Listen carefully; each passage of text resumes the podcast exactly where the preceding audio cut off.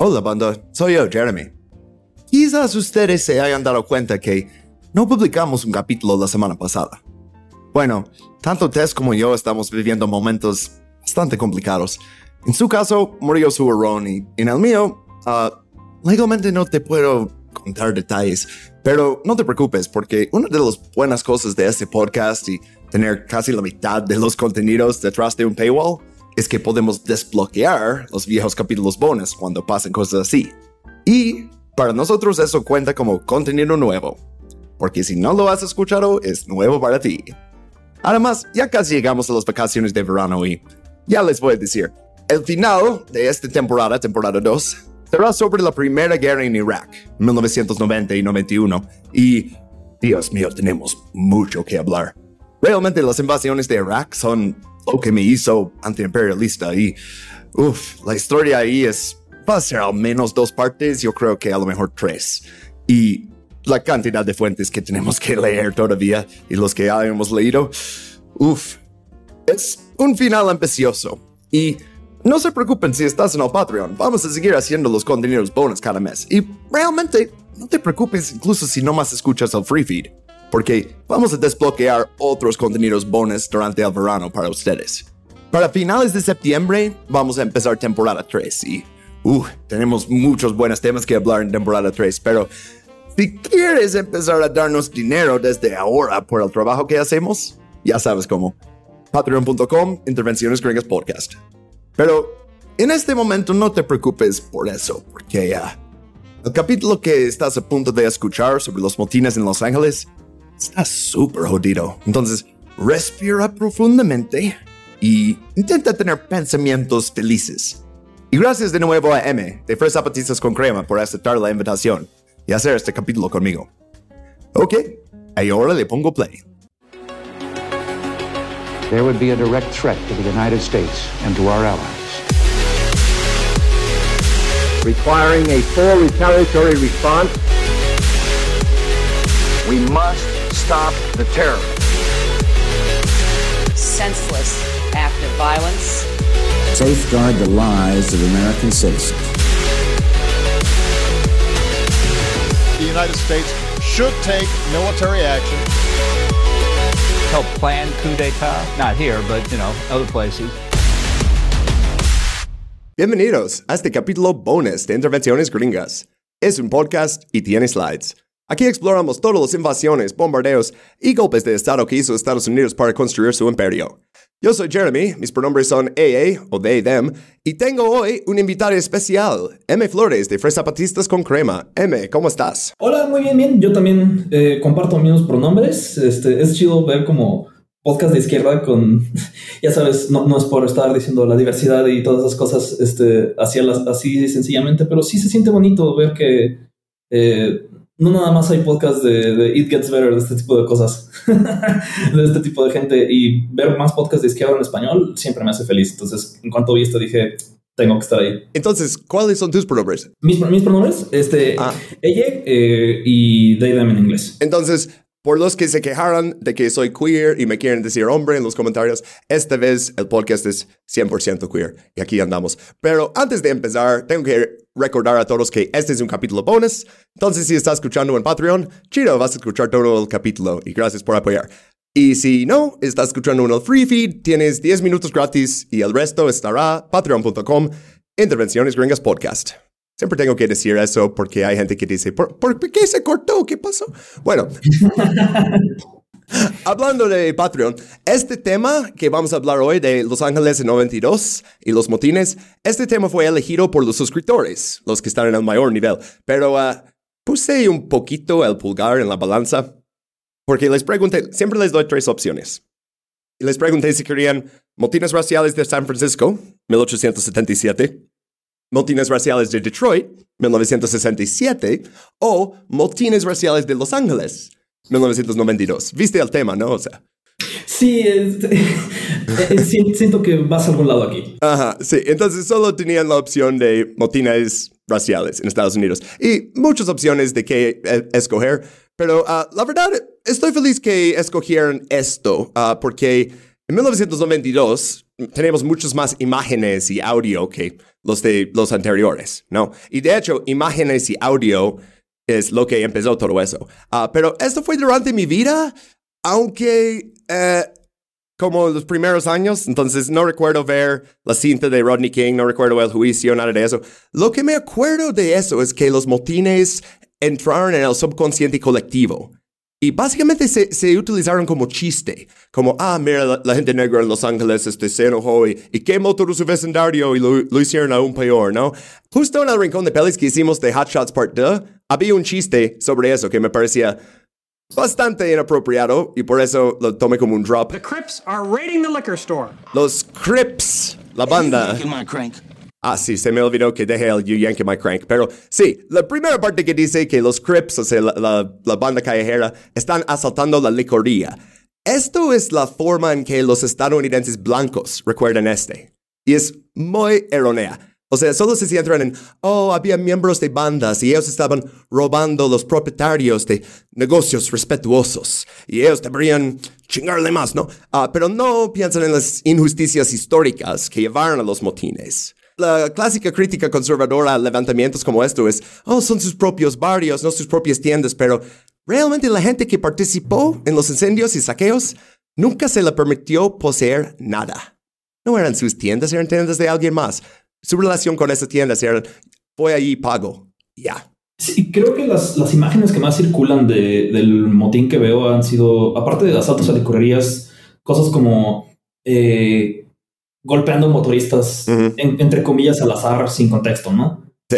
Y, y sí, definitivamente los clips asaltando a la licorería es como lo que, si algo ha llegado al idioma en español ha sido eso, probablemente como justo a través de chistes, ¿no? Creo que el, el, el motín de, este, del 92 no es algo que está en la memoria como consciente de, de la gente en Latinoamérica. Si acaso, no sé, si vieron algún episodio de South Park o algo así, ¿no? O sea, no es no, no, y, y, es muy relevante porque todas las cosas que han salido de, de, del impacto social de este, de, este episodio, pues sí son parte de lo que informa la política mundial, ¿no? Dice algo súper interesante ahí de uh, que están sacando gente de coches y golpeándolos. Y lo que vamos a ver es, este sí eh, están escogiendo víctimas al azar, o sea, los que cruzan esa intersección, pero este acto en particular de sacar a alguien de un vehículo y golpearlo, vamos a ver por qué escogieron hacer exactamente eso. Y no empieza con Rodney King. Pero, por cierto, hablamos de Rodney King ahora, porque él también fue usado como un chiste. Y pues tiene un historial de drogadicción. Uh, más años tarde, uh, como 20 años después de eso, murió. Uh, pero eh, también no era especialmente bueno ante la cámara. Entonces, cuando salió para hablar con el público después de eso y tenía como el traje grande y hablaba como muy nervioso, pues la comedia de los 90, uff, se lanzó contra él, ¿no? O sea, Rodney King era, un chiste. hasta el nombre de, de, Rodney King era un chiste durante todos los 90 y así. pero realmente la historia de hoy no se va a centrar en bandas callejeras, no se va a centrar en lo que pasa con Rodney King. Vamos a explicar lo que el Estado policial de supremacía blanca hace a las personas negras y también a personas latinoamericanas y personas coreanas etc. Quiero terminar este primer slide con nomás una rápida explicación de los motines en caso de que no tengan contexto. Entonces vamos a leer una cita de Negligencia Oficial, cómo Rodney King y los motines cambiaron Los Ángeles y el LAPD por Lou Cannon. Y esto, por cierto, es como el libro definitivo para uh, entender los sucesos de eso. En abril de 1992, en los suburbios de Simi Valley, un jurado sin miembros negros exoneró a tres de los oficiales de policía de usar fuerza excesiva contra Rodney King y absolvió a otro oficial de todos los cargos menos uno. Los veredictos de Simi Valley desencadenaron los motines, en los que murieron 54 personas. Más de 2.000 resultaron heridas y más de 800 edificios ardieron. Y esta cifra, de hecho, se amplió posteriormente. Ese libro se escribió en 1998 y han hecho más investigación después y descubrieron que otros también fueron víctimas. Uh, y como veremos al final, final, final de este capítulo, muchos de esos asesinatos siguen sin resolverse.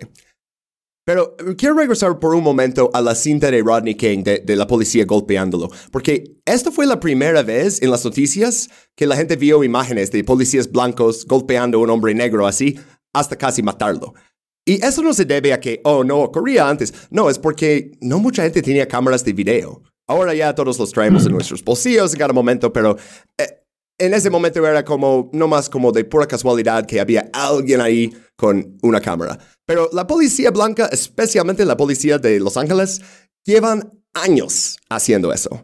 Entonces, avanzamos ahora al siguiente slide y vamos a dar un poquito de contexto sobre Los Ángeles, motines y policía, ¿no? Ah, también puse aquí en este, no voy a poner otros mapas, entonces aquí estudia bien la mapa de Los Ángeles para entender de dónde estamos hablando por los que no estén familiarizados. Ah, el primer lugar que vamos a hablar es Watts, y este es un vecindario en el sur de Los Ángeles, y en 1965, un vecindario mayormente negro y de clase obrera. Hoy en día, de hecho, es más latino, pero en ese entonces era donde vivían obreros negros, ¿no? Y pues, ¿qué pasó? Ah, tenemos aquí una cita de Los Angeles Times. El 11 de agosto de 1965, el agente Lee Minicus de la Patrulla de Carreteras de California respondió a una denuncia de un conductor descontrolado en la sección de Watts de Los Ángeles. Poco después de las 7 de la tarde, detuvo a Market Fry, de 21 años, cerca de la calle 116 y el Boulevard Avalon. Fry no superó las pruebas de alcoholemia mientras una multitud de unas 50 personas empezaban a reunirse en los alrededores. Ajá, entonces este Marquette lo podemos ver de hecho en la foto ahí y en esa foto aparece con su madre que se llama Reina y su hermanastro que se llama Ronald. Ah, y Reina es la mujer ahí chiquitita, ¿no? No se ve nada grande, intimidante, ¿no? Pero para Marquette, pues él está ahí solo, ¿no? Y luego llega su eh, hermanastro Ronald y, y, Reina, su mamá, para reclamar el vehículo, para que no lo lleven al garaje y todo eso. Entonces, ve su hijo ahí con la policía y le empieza a regañar enfrente de toda esa multitud de 50 personas. ¿no? Y este para él fue mucho peor que el resto, ¿no? Uh, su actitud cambió. Y ahora, esta parte debería destacar aquí que esto es según el Estado, que él dejó de cooperar es cuando empezó a insultar y gritar a los policías. Entonces, esto dice que es cuando la policía le golpeó con un bastón en la cabeza. Pero la cosa con las mamás es que si pegas a su hijo, aunque tenga 21 años, no le va a gustar. Entonces ella vino corriendo y saltó sobre la espalda de otro policía. Y luego toda la policía estaban como luchando con ellos, deteniendo a los tres. Ronald, su hermanastro, no hizo nada, pero aún así ya los estaban arrestando, ¿no? Pero la multitud no estaba muy feliz ver todo eso. La policía, bien, podría dejarlo ahí, ¿no? Y decir, ok, pues ya vamos a llevar a esas personas, adiós. Pero no. Querían hacer más ejemplos de la gente, ¿no? Entonces detuvieron a dos personas en la multitud, un hombre y una mujer, y dicen, ustedes están incitando la violencia. No me gustan las cosas que gritaron, ¿no? Y luego, entre la multitud restante, se extendió el rumor que la mujer detenida estaba embarazada. Y eso realmente es lo que, uff, ya la gente se enojó mucho, ¿no? Este, empezaron a lanzar piedras contra las patrullas y uh, realmente podría ser una cosa chiquita, ¿no? No más como un incidente en Watts. Pero de alguna forma, este motín extendió por básicamente todas las zonas este, donde vivía gente negra en el sur de Los Ángeles. Por eso no está tan correcto que le decimos el motín de Watts, como empezó en Watts, esto era donde había como más uh, disturbios y así, pero extendía en muchos lados, uh, pero no inmediatamente, porque la primera noche las cosas se calmaron. Después de unas horas, sí, habían quemado algunos negocios, habían sacado automóvil, eh, automovilistas blancos de sus coches para golpearlos. Interesante, ya tenemos eso en 65, ¿no? o sea, que Primero le detienen y, si está manejando borracho, que no debería, le golpean a la cabeza y luego mmm, detienen a otras personas y les golpean. Interesante. Bueno, el día siguiente volvieron los motines y mucho más intensos. Por eso digo que este incidente sí fue como, es la gota que derramó el vaso, pero ¿quién llenó el vaso? ¿No?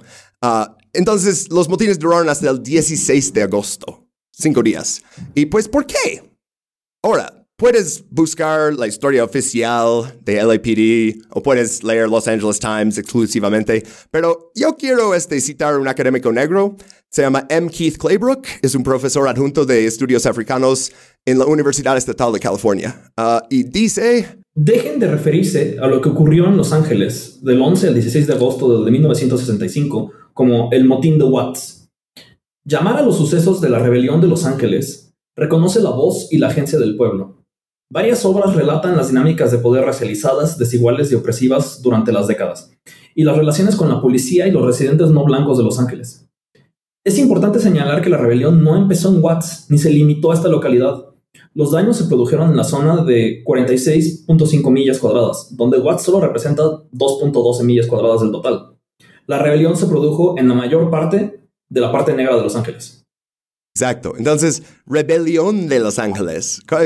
¿Cómo, ves ese nombre? Está interesante. Eh, sobre todo, yo creo que, que, que, que, sí pone en contexto de, los años en los que estaban. ¿no? Todavía hay sucesos que similares que pasaban en, urbes que se les decía rebelión y sí siento sí tiene un punto aquí de como que de repente se dejó de usar esa palabra y empezó a decir cosas como motín o pronto más tarde veremos como gang warfare si lo querías ah, pintar aún peor.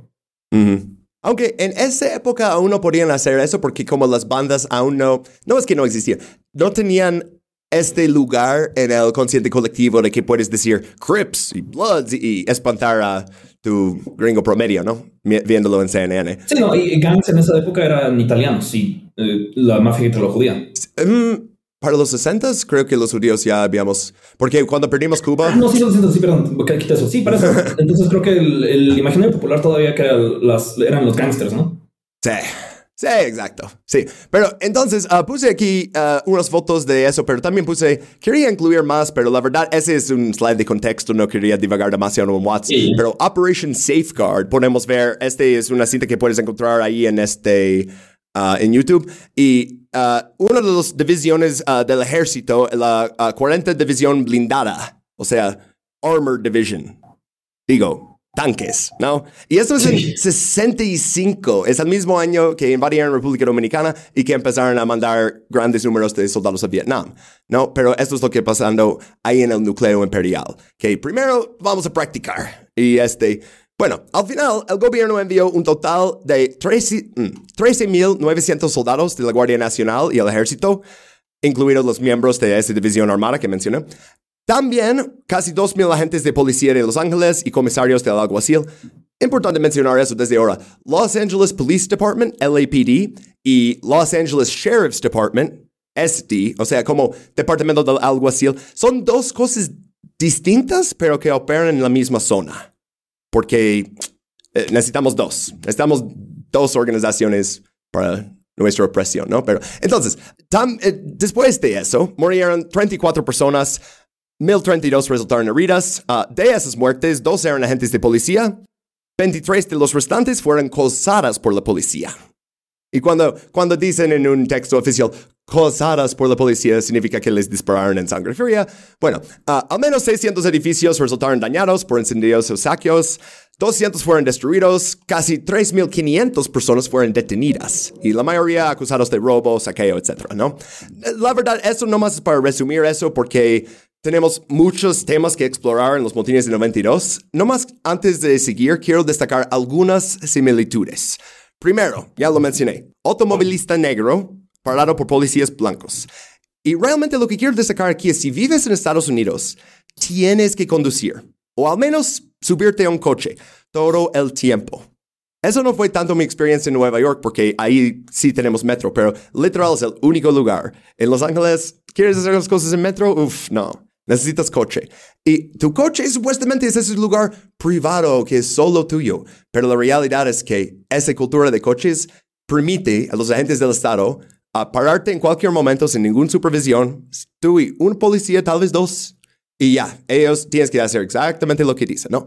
Y ah, como vemos, si eres negro, eso significa poner tu vida en las manos de los policías blancos. No más eso primero, eso es los coches y, y de eso. Segundo, esto es según los testigos, no según el Estado. Los policías que intentaban controlar la multitud inicial, cuando les estaban diciendo, oh, cálmense, da, da, da", ¿sabes cómo lo hicieron? Con epítetos raciales. Las fuertes. cálmense, palabra que empieza con N. No, o sea, ¿en qué mundo va a funcionar esto? Es que no habían, no habían escrito los manuales de sensibilización. Sí. Es, eh, realmente eso es, eh, si preguntas a una policía de Los Ángeles en 65, ¿cuál es tu trabajo? Te va a decir, ah, yo voy a Watts todos los días para controlar a los animales salvajes ahí, porque ah, realmente así lo vieron, ¿no? Sí. Y lo siguen viendo. Ajá, pero sí. Tercero, y esto es importante cuando lleguemos al 92, la cobertura mediática. Y como mencioné, como que quieren espantar a el gringo promedio blanco, ¿no? El, the Silent Majority de Richard Nixon. Este, entonces encontré un clip de uh, cuando CBS hizo uh, cobertura de eso en 65 y empieza con este clip de sonido. It was the most widespread, most destructive racial violence in American history. Para los que no lo pudieron escuchar por la calidad, están diciendo, agarren al hombre blanco, agarren al hombre blanco, y luego riéndose, ¿no? ¿Qué, qué, qué crees? Eh, ¿Por qué pusieron este clip al principio de, de, su, de su reporte? Pues no, creo que está bastante claro cuál, que, que lo principal de, de, de, la imagen de sacar al motorista blanco, de ah, agárrenlo, agárrenlo, es que este, esta gente va a sacarte de tu lugar sagrado, de tu uh -huh. vehículo personal donde eres eh, Dios y man, eh, en tu lata de, de, toneladas que puede decidir la vida de todo el mundo y que esta confrontación de hay veces en las que alguien puede decidir tu vida así como tú, tú lo hiciste esta vez es el terror número uno del ciudadano blanco, sobre todo de esas épocas. Y también que ahora es como, ya ni puedes cruzar esta colonia, o sea, ni das un atajo, mejor ve por sí. una autopista, o sea, este, si vas a cruzar ahí, este, sube los vidrios. No es coincidencia que el grande foto más famoso está basado en Los Ángeles. Interesante. Pinche Los Ángeles, eh, o sea, la verdad, Nueva York, la ciudad de donde vengo, es una ciudad que parece muy brillante desde afuera, pero adentro está muy, muy podrida, ¿no? Pero Los Ángeles ni parece bonito desde afuera. Si, si, buscas, buscan ahorita si quieren imagen de Los Angeles Skyline y van a ver todo el smog ahí, está super color café, ¿no? De hecho, durante 2020, cuando hicieron el lockdown, es, es la primera vez que vieron este, los cielos limpios en Los Ángeles. O sea, tanto dedicación. Y eso después de la desindustrialización. O sea, ya ni fabricamos nada, ni tenemos fábricas. Todo eso es de coches. O sea, bueno, entonces, Después de ese incidente de 65, eso es, uh, uh, también cabe destacar que eso es durante Vietnam, entonces muchos van a regresar y, van a usar todo ese equipo y, eh, tácticas que usaban en Vietnam luego en las calles. Pero uh, lo que pasó como resultado directo de, de ese levantamiento de revuelta, rebelión de Los Ángeles, es que la policía se hizo más grande, mucho más militarizada y de alguna manera desde los 60s a los 80s, aún más racista. ¿Y por qué? Pues en este slide tenemos el motivo y es el Chief Gates, Daryl E. Gates. Para rastrear el crecimiento de la policía, no más tenemos que rastrear él. Y no es que, oh, grandes hombres hacen grandes historias, es que era hombre de su, de su época. Este, puse una captura de pantalla aquí de un discurso que pronunció cuando le dieron la medalla de honor del departamento por su vida de servicio. Uh, y dijo, uh, está ahí en la imagen. Tenemos una guerra, una guerra de disparos, no en el Medio Oriente en este momento. La tenemos en las calles de todas las grandes ciudades del país. ¿Y saben quién está alimentando y apoyando al enemigo? El consumidor casual de drogas. Así es. No, o sea, literal su discurso era, deberíamos llevar la gente que consume drogas, incluso los que no más una de vez en cuando, y dispararlos. O sea, y eso es lo que, lo que pasa cuando tienes política reaccionaria, porque él como policía ve el daño que está haciendo la, la crack y cocaína y ¿Por qué está hablando de Medio Oriente? Porque ya tenían este, las fuerzas dentro de Kuwait listos para invadir Irak, ¿no? Entonces es en el auge de todo eso de crack. ¿ah? Es interesante ver cómo la policía de Nueva York y la de Los Ángeles son entrepreneurs innovando en, en la retórica que nos envuelve mundialmente después del 11 de septiembre, ¿no? O sea, sí. la guerra contra las drogas, la militarización de la policía, la, los, los crackdowns, todo esto si, si les este, este, podcast me gusta porque si ves un poquito de historia gringa ves de dónde salieron todas esas ideas todas ah. a, veces, a veces salen en Estados Unidos y los exportan pero lo más regular es que hacen esas cosas en otros países y luego uh, trae la violencia así de regreso, ¿no? Pero no, Daryl viene de, de, esa tradición, ¿no? O sea, la están aplicando. Lo chistoso de esto es ver que también las aplicaron en sus países, pero pues todos estos son ex militares, ¿no? O sea, Daryl, Parker, muchos de los, los que no eran de la Ku Klux Klan eran militares, los, los jefes del LAPD. Hay, hay una diferencia entre, ya que dice la policía en Los Ángeles y Nueva York. En Nueva York tuvimos este, más de migrantes uniéndose a la policía y así como ganando uh, membresía al club de blancos, ¿no? O sea, como irlandeses principalmente. Pensamos, este, en Chicago eran polacos, que muchos se unieron a la policía. En Los Ángeles lo que tuvieron es que es territorio mexicano, ¿no? Que cuando uh, lo reclamaron, si eres uh, un plantador o algún tipo de protestante con los fondos, ¿no? O sea, eran los que tenían los fondos. Entonces ibas ahí para como ganar tu fortuna. Entonces la gente que es, oh, mi familia es original de California, número uno, uh, si tu apellido es Gates, mm, no, no eres originario de California, pero vinieron como settlers, ¿no? Entonces la gente que está en esa estructura de poder, especialmente en lo que consideramos el viejo oeste, eh, eh, tiene como un vínculo más cercano con el uh, settler colonialism que otras ciudades, en mi opinión. Pero, ok. Uh, cuando dijo eso primero, la, cosa, esa es durante su medalla de honor, pero antes le llevaron ante el Comité Judicial del Senado y ahí es cuando hizo su primera declaración y dice que los consumidores de drogas poco frecuentes u ocasionales deberían ser eliminados y fusilados porque estamos en guerra e incluso el consumo ocasional de drogas es traición. Y luego dijo, ah, esto era un hipérbole calculada. Eh, eh, Calculadísima. sí, pero eh, realmente no está viendo la fuente de todo ese crack y cocaína en Los Ángeles, que es la CIA y los contras y los políticos de Ronald Reagan. No, nomás dice que es el consumidor, ¿no? Es, es ver el último ah, vínculo en la cadena y no dónde empezó. Pero entonces, esto fue en 91, retrocedamos un poco. Gates empezó su carrera en la policía siendo chofer de William Parker y él era el jefe de LAPD famoso por su abierto racismo y por popularizar el slogan Thin Blue Line, como que hay una línea chiquita azul que nos separa de anarquía y la purga y no sé qué. De que nos quiten de nuestros coches, se los lleven, roben y saquen. Sí, pero de hecho, si dejamos que hagan eso, si están muy enojados porque no tenemos ninguna obligación constitucional de proteger a nadie, entonces suerte. Pero, Esta fue la innovación de Gates. Sí. Bueno, Gates estaba en la policía desde, quiero decir, 48 o 49, pues se convirtió en jefe en 78. Y en 1982, su departamento ya estaba siendo investigado por un asesinato racista. Y puse foto ahí en el slide, James Mincy Jr. 5 de abril 1982, James Mincy Jr. volvía a casa en coche cuando la policía lo paró. ¿Ya ves al patrón de nuevo? Le pusieron una multa por tener el uh, parabrisas agrietado. Y eso es una de esas cosas que ya te quieren escribir algún tipo de multa por nada. Y dicen, oh, mira, parabrisas, necesitas arreglar eso. Será una multa de 50 dólares. Y dices, ah, ya, por lo menos puedo ir a casa, ¿sabes? Ok, buenas noches, señor.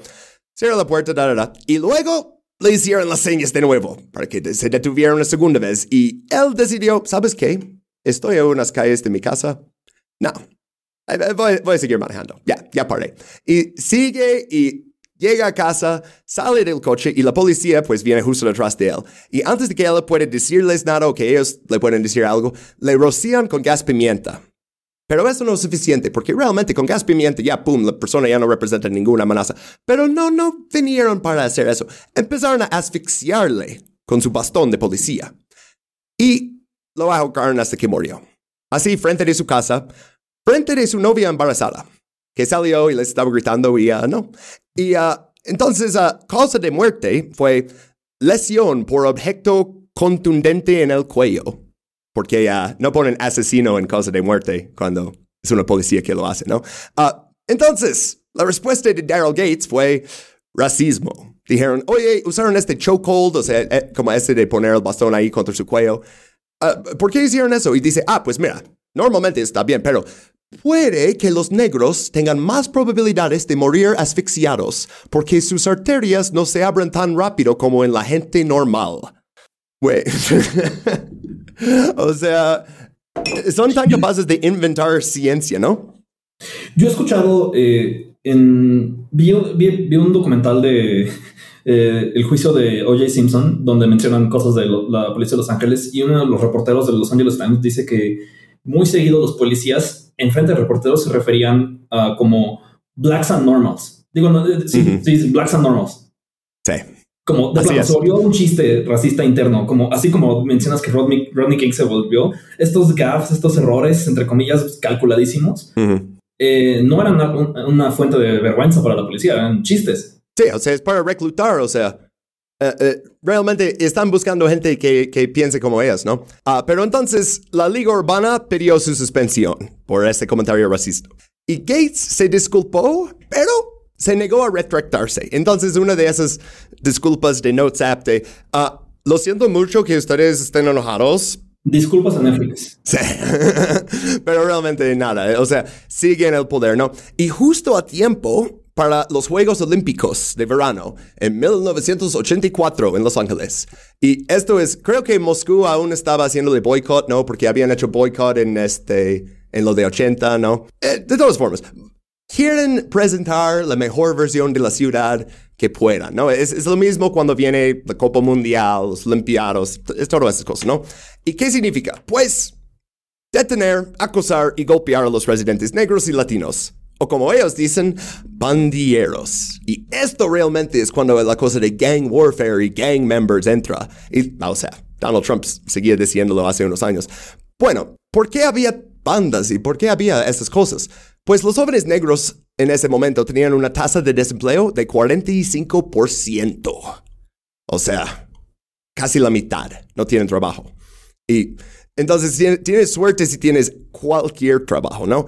Y si alguien viene y dice, oye, yo empecé a vender crack, me dieron la primera parte en crédito, ahora estoy ganando dos mil dólares a la semana, ¿te interesa? Pues unirse a una banda y vender cocaína o crack es como el único trabajo de, que muchos de ellos pueden conseguir, ¿no? No es que, oh, tenía tantas oportunidades, pero decidí pararme en la esquina para vender drogas. Ah, tenemos una cita aquí de un libro de 1990. Esto es antes de los motines. Y este libro se llama Ciudad de Cuarzo, Excavando el Futuro en Los Ángeles, de Mike Davis. Muchos dicen que predijo los motines. Y ah, sí, básicamente, eso es lo que tenía que decir sobre South Central. South Central Los Ángeles ha sido traicionada por prácticamente todos los niveles de gobierno. En particular, el ensordecedor silencio público sobre el desempleo juvenil y la pobreza juvenil ha dejado a muchos miles de jóvenes en la calle sin otra alternativa que alistarse en el cripto-keynesiano programa de empleo juvenil operado por los carteles de la cocaína. Al volver a visitar Watts casi una generación después eh, de un estudio de sus problemas, el economista Paul Bullock descubrió que el empeoramiento de las condiciones se había deteriorado aún más y que el desempleo endémico era el núcleo de la desesperación de la comunidad. Bullock observó que la última opción racional de los jóvenes de Watts, al menos en el sentido neoclásico del comportamiento económico maximizador de la utilidad, era vender drogas. ¿Qué opinas de eso? De que Yo- no tenían otras opciones. Yo creo que eso está, eh, le da el clavo, pero ni siquiera tienes que solo de- en- enfocarte en ese, eh, eh, en ese lente, ¿no? Yo creo que hay mil, de- casi todos los lentes que lo ves. Esto es, no, esto es una eh, opción, la, la- la- la elección racional, la elección más emocional. O sea, el, en un mundo que se estaba cada vez eh, cerrándole, haciéndole un chokehold a su comunidad, Sí. eh, haciendo de- como descartándolos como seres humanos, el, el ejercer violencia también era parte de, cómo crear una identidad de dónde vivir, de qué es ser una persona que tiene agencia por fin, ¿no? Si, si, si la única forma de conseguir dinero y hacerlo eh, de una forma en la que te sigas, te sientas como un ser humano es con una pistola en la mano, pues es la que y las pistolas están flotando, las drogas están flotando en parte por el gobierno, pues es la opción Sí. casi de, de default que va a tocar y es eh, eh, por mil decisiones sistémicas que estaban prácticamente diseñadas a crear esas condiciones. Este, eh, eh, estoy trabajando en un video de eso, pero creo que este sale antes de eso. Entonces, si, si quieren googlear este Ronald Lister, el, ah, el chico de la CIA que vendía las armas a Contras y luego empezaba a importar Tech 9 y AK-47 y hacía Los Ángeles. Bueno, eh, eh, para no divagar en eso, ah, regresamos a Gates, porque también en esa época, esto es ah, cuando Gates aprobó la creación del primer equipo SWAT de la historia. En algunos dicen que fue su idea. Eso no es cierto, nomás como que lo fomentó, lo financió. Fue otro policía que se llama John Nelson. Él redactó la doctrina original de los SWAT. Y pues SWAT se usa para muchas cosas, pero antes de llegar a eso, quiero mencionar una cosa más. Haz de cuenta que, ok, eres un adolescente negro y no hay muchas oportunidades, pero decides, yo voy a ser bueno, yo me voy a negar a unirme a las bandas, no voy a consumir drogas ni una vez, ni marihuana, ni nada, y me voy a evitar problemas, no voy a asociarme con gente así. Adivina qué, si vives en una de esas zonas donde hay bandas, donde están los Crips y así, no necesitan pruebas para detenerte ya. Tú tienes afiliación a una banda. Pueden venir y decir, oh, eres de los Crips. No necesitan enseñar un tatuaje o algún artículo de ropa. Pueden decir que, oh, tú eres un pandillero y yo soy policía. ¿Quién van a creer? No. Entonces, esto de criminalizar a la gente, sí, como había este como subcultura que ya estaba uh, creciendo de ahí, que luego con Straight Outta Compton ya iba a salir como más al mainstream. Pero incluso si mantenías, te mantenías fuera de problemas, no más por ser negro ya podías ser víctima de eso. Pero regresando a los equipos SWAT, ¿por qué hicieron eso? Pues en gran parte por los Olimpiados. Uh, en 1972, en los Olimpiados en uh, Múnich, el grupo palestino Septiembre Negro tomó rehenes de 11 miembros del equipo israelí. Y uh, esto acabó en un enfrentamiento, un baño de sangre. Y entonces dicen, ah, los Olimpiados pueden ser un lugar de un ataque terrorístico. De hecho, lo vimos otra vez en Estados Unidos en 96 en Atlanta, pero Gates no estaba asustado entonces de palestinos, sino de sus propios ciudadanos. tenemos aquí uh, una cita de The Nation sobre esto. Antes de la cita, no sé, cada vez que leo, leo, sobre este tema, pienso en cómo eh, los, el 68 pasó, el, eh, el, el, masacre de Tlatelolco en México pasó en un tiempo que las Olimpiadas, ¿no? O sea, sí estos, estos dos espejos. Y creo que esta cita de, de, Nation ilustra cómo Gates lo manejaba, ¿no? Que es Gates mantuvo la calma ampliando sus infames redadas policiales contra las bandas, inmortalizadas más tarde en el video de NWA Straight Outta Compton, y manteniendo zonas enteras de la ciudad, especialmente South Central y East LA, bajo condiciones de ocupación militar. Eh, políticos y jueces conspiraron para revivir viejas leyes antisindicalistas para encarcelar a masas de jóvenes negros, aunque la inmensa mayoría de los detenidos nunca fueron acusados. Hey, eso es anticonstitucional, ¿verdad? Detenerte sin, sin acusarte de nada. Ah, pero eh, era suspicion de estar en una banda. Eh, vienen los Olimpiados, los grandes juegos, viene todo el mundo a tu ciudad, a unas pocas calles de tu casa, y tú no estás invitado. Y, es más, no es que no te damos un boleto, ni queremos verte, te vamos a meter en una célula un par de horas, días, semanas, hasta que encuentres un abogado, ¿no? No más, antes de avanzar con eso, South Central, como sabemos, área principalmente negro. East LA, principalmente mexicano. Hmm. Este, en East LA, en, en ciertas zonas es como el 25% o más mexicano. O sea, todo está en español, ¿sabes? No dice laundromat, dice lavandería. ¿Por qué, van a ponerlo en inglés? ¿No? este, y, pues, pero, mm, ¿cuántos, ¿cuántos mexicanos y negros están en la policía? Pues sí, algunos, ¿eh? pero mm, interesante. Bueno, una vez que le das a la policía de Los Ángeles, a cualquier policía, ese nivel de poder, es muy difícil quitarlo. Eh, ninguna reforma o desfinanciación lo va a hacer. Ya que hicieron eso y la gente lo aceptaba, ya lo van a seguir haciendo. No, eh, o sea, esas redadas no terminan con los olimpiados. Se van todos los atletas, pero ya los policías van a venir a arrestarte sin cargos de vez en cuando, ¿no?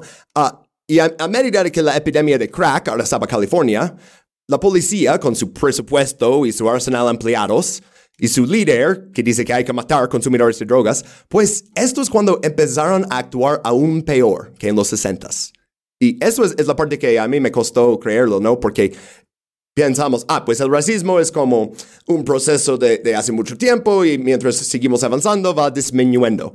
Y uh, no, no, para nada. De ese mismo artículo de The Nation tenemos unos cifras sobre esto. Es, increíble cómo pasa, incrementa el racismo de, de, la policía de Los Ángeles. Aún ya se fueron los líderes, los jefes que eran literalmente parte del Ku Klux Klan y estos innovaron en el racismo. Y pues sí, el artículo menciona de que de 1984 a 1989 hubo un aumento de 33% en las quejas de los ciudadanos contra la, la brutalidad policial. Las quejas no llegaron a ninguna parte. Según un informe de investigación de Los Angeles Times, la oficina del fiscal del distrito optó por no procesar la gran mayoría de las quejas. Entre 1986 y 1990, 1.400 agentes fueron investigados bajo sospecha de uso excesivo de la fuerza. Menos de 1% fueron procesados. Es, es eso que vimos, de hecho, en el otro rincón de pelis que hicimos de este Mission to Moscow, de Police Academy, que dice... The excessive force issue. Excessive force issue. Pero sí, básicamente, puedes usar fuerza excesiva y al menos que seas del 1% que se pasa, o sea, tienes que ser en el, el top percentile, ¿no? De, de, más brutales. Pero si le metes una golpiza a alguien, ah, no pasa nada, ¿no? ¿Sabes qué ah, interesante? De lo que mencioné de los, eh, de los líderes que eran parte del Ku Klux Klan, eso se había reflejado en los datos de antes del APD, en el que eran más bajos los números de, de brutalidad policial y todo eso, pero los, eh, los números de eh, crímenes de odio estaban muy grandes. Estamos hablando de, por ahí de la Primera Guerra Mundial, ¿no? Eran literalmente no nazis. Linchamentos y así. ajá, y no los castigaban ninguno. Entonces, yo lo que aprecio es que hubo un, como una monopolización de los crímenes de odio por la policía en los 60. Sí, realmente, o sea, eh, es que la policía, o sea, siempre ha sido una institución racista en Estados Unidos. Empezó como las patrullas que iban para este, atrapar a esclavos fugos, ¿no? Uh, pero sí, por, por un rato, como que la política de Estados Unidos casi, casi se fue a otro lado, ¿no? O sea, a uh, principios del siglo XX realmente había como un crisis de identidad con, con esas cosas, ¿no? Y, pero sí, como después de la Segunda Guerra Mundial y especialmente uh, con la intervención en Vietnam, es cuando e, esos procesos ya tomaron como un, un hard turn para abajo, ¿no? Y ya, pues entonces ya con uh, como 40 minutos de contexto que ya dimos, llegamos a 91, marzo y la golpiza de Rodney King. Y en este decidí poner esta foto de él que no se ve todo golpeado porque uh, la verdad quería poner una foto buena de él, ¿sabes? O sea, muchas veces él solo aparece como, oh, es el güey que fue golpeado y olvidamos que es una persona. Uh, tristemente, esta foto también está saliendo de la cárcel y hay policías con él y... Eh, es casi imposible encontrar una imagen no este, uh, propagandizado, ¿no? Pero, ok. Hablamos entonces, antes de la golpiza, del mismísimo Rodney King. Y Rodney King es su nombre en las noticias, pero su nombre es Rodney Glenn King. Y toda su familia, todos sus amigos, toda su vida lo decían Glenn. Ajá, pero uh, en esto vamos a terminar diciendo Rodney King para no confundir a la gente. Uh, es una de esas cosas que como que ya fue, o sea, uh, Lee Oswald was, solo era Lee Oswald y luego disparó a Kennedy, ahora es Lee Harvey Oswald, ¿no? Uh, a veces pasa. Este, bueno, Rodney Glenn King nació en Sacramento, California, 4 de abril de 1965, cuatro meses antes de la revuelta de Watts. Y él escribió un libro después que se llama El Motín Interior. Y uh, habla de cómo su padre alcohólico le golpeaba, su madre le abandonó, luego más tarde volvió, uh, su entrenador de béisbol le agredió sexualmente, luego se fue a vivir con su tía y su prima, también le agredió sexualmente. Tuvo una, una vida difícil, una infancia difícil. Uh, pues en su adolescencia, su familia se mudó de Sacramento a Altadena, que está en Los Ángeles. Uh, y en el libro Negligencia Oficial dice... Ronald, su padre, trabajaba en la construcción cuando había trabajo disponible y estaba sobrio. Y como conserje en otras ocasiones. el trabajo en la construcción era más escaso de lo que se habría hecho creer, y a veces también lo era la comida. El mayor defecto del joven Rodney, a los ojos de la tía Angela, era que era un gran comilón, que se mostraba glotón en la mesa. O sea, no tiene ni suficiente comida y le, regañan a él por comer demasiado, ¿no? Es, Y mira, aún así creció bastante, bastante grande, no sé, pero bueno. Uh, cuando Rodney o Glenn, como quieras, tenía 17 años, tuvo un hijo fuera del matrimonio. Esto fue en 1982. Dos años después, Rodney se casó con otra mujer, uh, Danette. Uh, a ver, ok, sí, Rodney se casó con otra mujer en 1984. Uh, ella se llama Denetta y tuvo un segundo hijo. En 87 su padre murió y su madre, Odessa, se hizo testigo de Jehová. Eh, tal vez dices, ¿por qué menciono eso? Va a ser un poquito importante más adelante. Esto, después de la muerte de su papá, esto es cuando empezó a tomar alcohol y acabó siendo igual de alcohólico que su padre. La verdad, si tienes un papá alcohólico, ve con una terapeuta antes de que te conviertes en la misma persona, ¿no? Bueno, uh, ya está uh, casado con Denetta, uh, paraíso doméstico, ¿no? Bueno, no tanto. Julio 1987, según una denuncia presentada por Denetta, King fue a su casa, la golpeó mientras dormía, le exigió las, las llaves del coche, luego la arrestó fuera de la casa y la golpeó más ahí. Y uh, King no impugnó el cargo de agresión, básicamente es cuando te llevan al corte y decides como no presentar una defensa.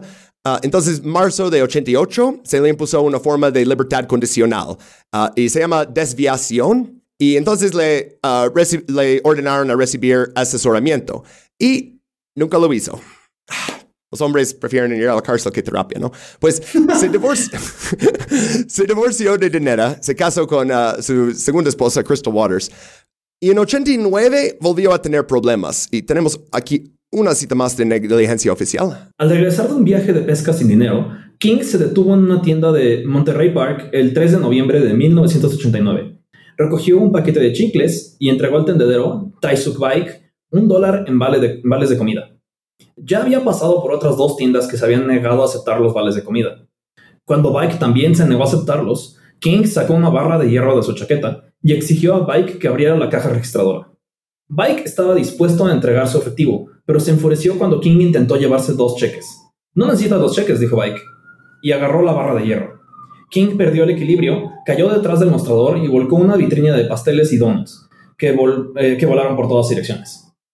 Recogió un trozo de la vitrina y lo lanzó contra Bike, que le devolvió el golpe con la barra de hierro. Ambos cerraron. Eh, Bike huyó hacia la parte trasera de la tienda mientras King salía corriendo por la puerta principal y se marchaba en su Hyundai con 200 dólares. Bike anotó su número de placa. Este es el criminal mastermind, ¿no? O sea. Este, y esto de que no aceptan tus food stamps, así, ahora ya en Estados Unidos tenemos una tarjeta que se llama EBT, Electronic Benefit Transfer, pero antes habían literal estampitas, ¿no? O sea, eh, de los vales. Y sí había muchas tiendas que no la aceptaban. Y nomás me parece interesante que este en la tienda que no le quiere aceptar los vales de despensa, eh, tiene un nombre coreano, ¿verdad? ¿Esto va a ser un tema recurrente en este capítulo? Hmm, interesante. Bueno, eh, me parece que realmente eh, estaba dispuesto para hacer un robo porque está, sabes, o sea, todo fastidiado y piensa, eso va a ser fácil. Y le va súper mal. Y bueno, la policía viene y otra vez se declara culpable. Eso fue en febrero de 1909. Dice, sí, lo hice, ¿no? Y entonces le uh, dieron una sentencia por robo en segundo grado de prisión por dos años. Llegando a la prisión, es un recluso modelo. Entonces, hay demasiada gente en los cárceles, necesitamos sacar los que se portan bien. El 27 de diciembre de 1990 se le concedió la libertad condicional.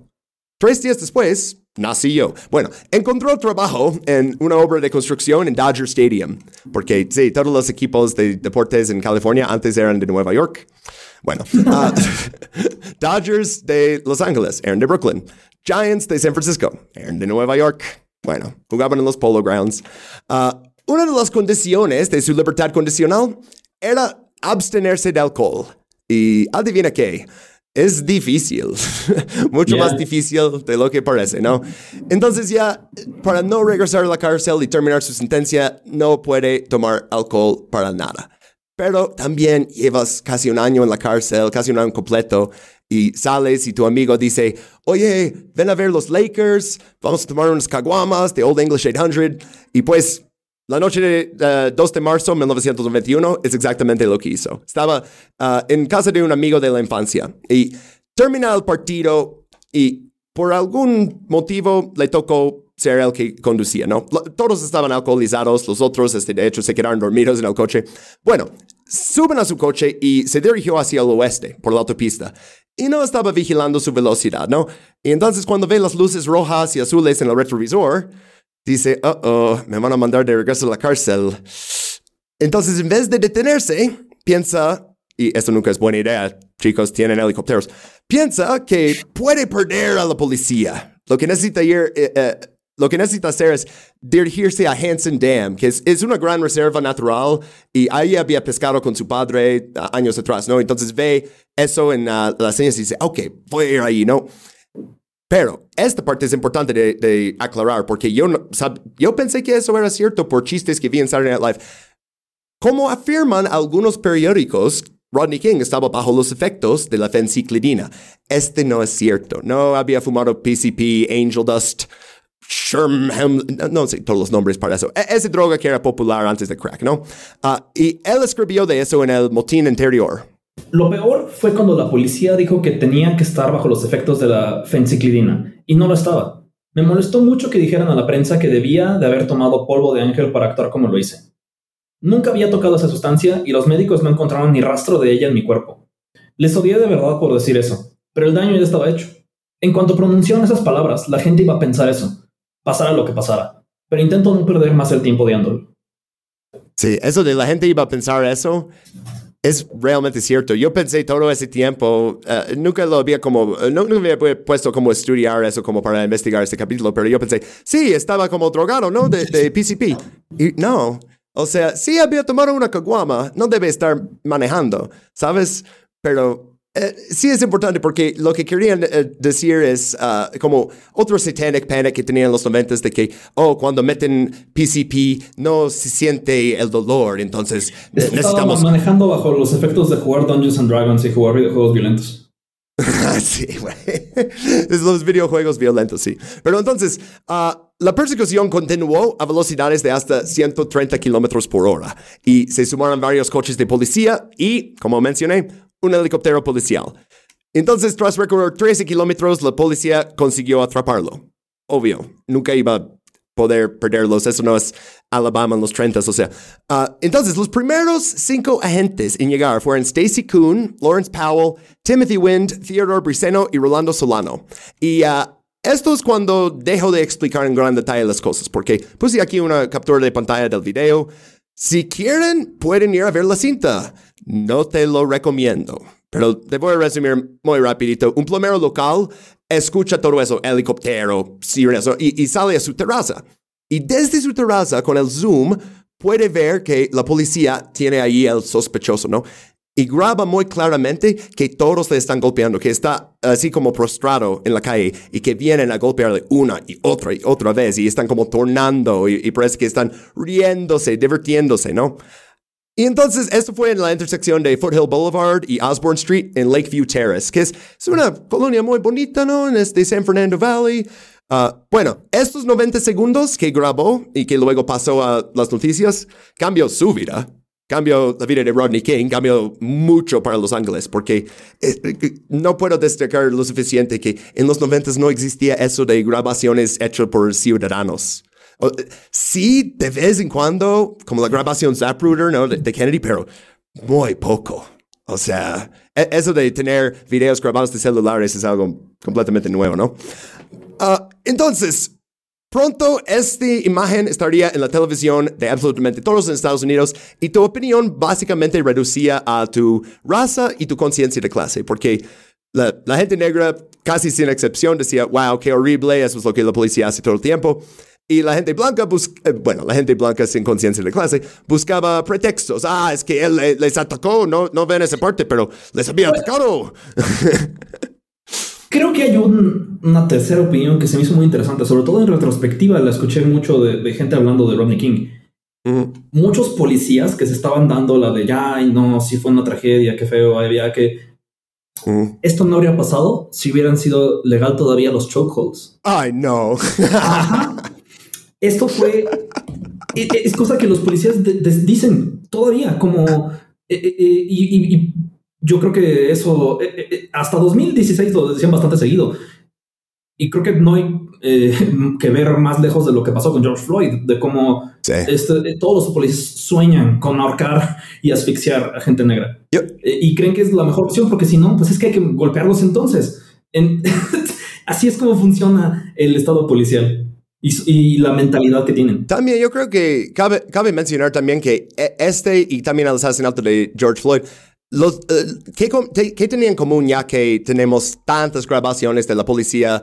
Por ejemplo, el asesino de Philando Castile que saca, este, uh, saca la pistola y dispara. Toda la cosa dura dos segundos. Y sí, obviamente había uh, mucha gente enojada por eso. Por, ¿Por qué el de Rodney King y el de George Floyd desencadenó tanto, ¿no? Y es como, es la crueldad que ves ahí durante tanto tiempo. No fue un momento que me dio miedo y tenía que actuar rápido para salvar mi vida. Es alguien ahí prostrato, uh, que no más como quiere levantarse, quiere atención médica y como se divierten a asesinarlo así en sangre fría. ¿no? E, eso es cuando ves la crueldad así, o sea. Pero, ok, no, necesitamos hablar más de la legalidad o las técnicas. Es una golpiza policial. Si quieren ver el video y defenderlo, chido, para mí es indefensible. Necesitamos hablar de lo que pasó después. Y entonces, avanzamos a 92, ya para el juicio de esos policías. Ah, pues Daryl Gates no esperaba un motín. De hecho, le habían preguntado eso en 85, en el 20 aniversario de la revuelta en Watts. Dio una entrevista y le preguntaron, oye, ¿crees que podrían repetirse disturbios de esa magnitud? Y él dice que para los residentes negros en Los Ángeles sería una locura total volver a hacerlo. Como, oh, no, no, no, los negros no van a hacer eso. Uh, y luego también dijo, el Departamento de Policía de Los Ángeles no permitiría que ocurriera como antes. Lo detendríamos la primera noche. Y, uf, ah, ok. Entonces, uh, él está a punto de abandonar el departamento, de todas formas. Eh, ya tiene que, desde 48, o sea, desde los 40 trabajando, son los 90, o sea, ya. Entonces anunció su jubilación en agosto 91 y dijo que va a terminar ese como un año más y ya. Su último día de trabajo sería en junio de 92. Entonces, todos los cerdos de alto rango, los capitanes, los comandantes y así, están compitiendo para el puesto más alto. Y pues el resultado es, uh, nadie está planeando un motín, para nada. De hecho, Daryl Gates, cuando anunciaron el, el veredicto en Simi Valley, él estaba en una de esas cenas de platos de mil dólares para recaudar fondos por políticos. Uh, y tenía que dar un discurso y así, ¿no? Y luego le dicen, oh... Uh, no recaudando fondos solamente estaba haciendo lobbying contra la reforma policíaca. Ay, no manches. Qué gran detalle. no necesitamos reforma. Ah, señor, toda la ciudad está en llamas. Eh, eh, eh, ¿En qué zona? ¿En Beverly Hills? No. Ok, está bien. a lo mejor estaba. Y de nuevo, porque esta ideología que tenían de lo que se necesitaba era un puño aún más duro. Sí. Y eso trasciende tanto lo que pensaban estos policías que el mismo día de los motines este güey estaba en contra de, eh, eh, de hacer reformas que podrían haber evitado lo que pasó en ese momento. No creo, pero podrían haberlo hecho. Sí, yo creo que, o sea, va más allá, va con pobreza y así. Mi gran problema, de hecho, con uh, ese libro de uh, negligencia oficial es que básicamente dice, oh, necesitamos una policía menos corrupta y, y, mejor que podría servir a los residentes de Los Ángeles. Y yo, ah, no, no creo que necesitan. ¿Cómo eso ha funcionado los últimos 100 años de la historia de la policía de Los Ángeles, donde dicen eso cada vez? A Daryl Gates decían, ah, él, pudo contra la, eh, la, corrupción. A Parker, ah, él pudo contra la corrupción. A los del KKK, ah, él pudo contra la corrupción. Y todos solamente se volvieron más corruptos y más racistas.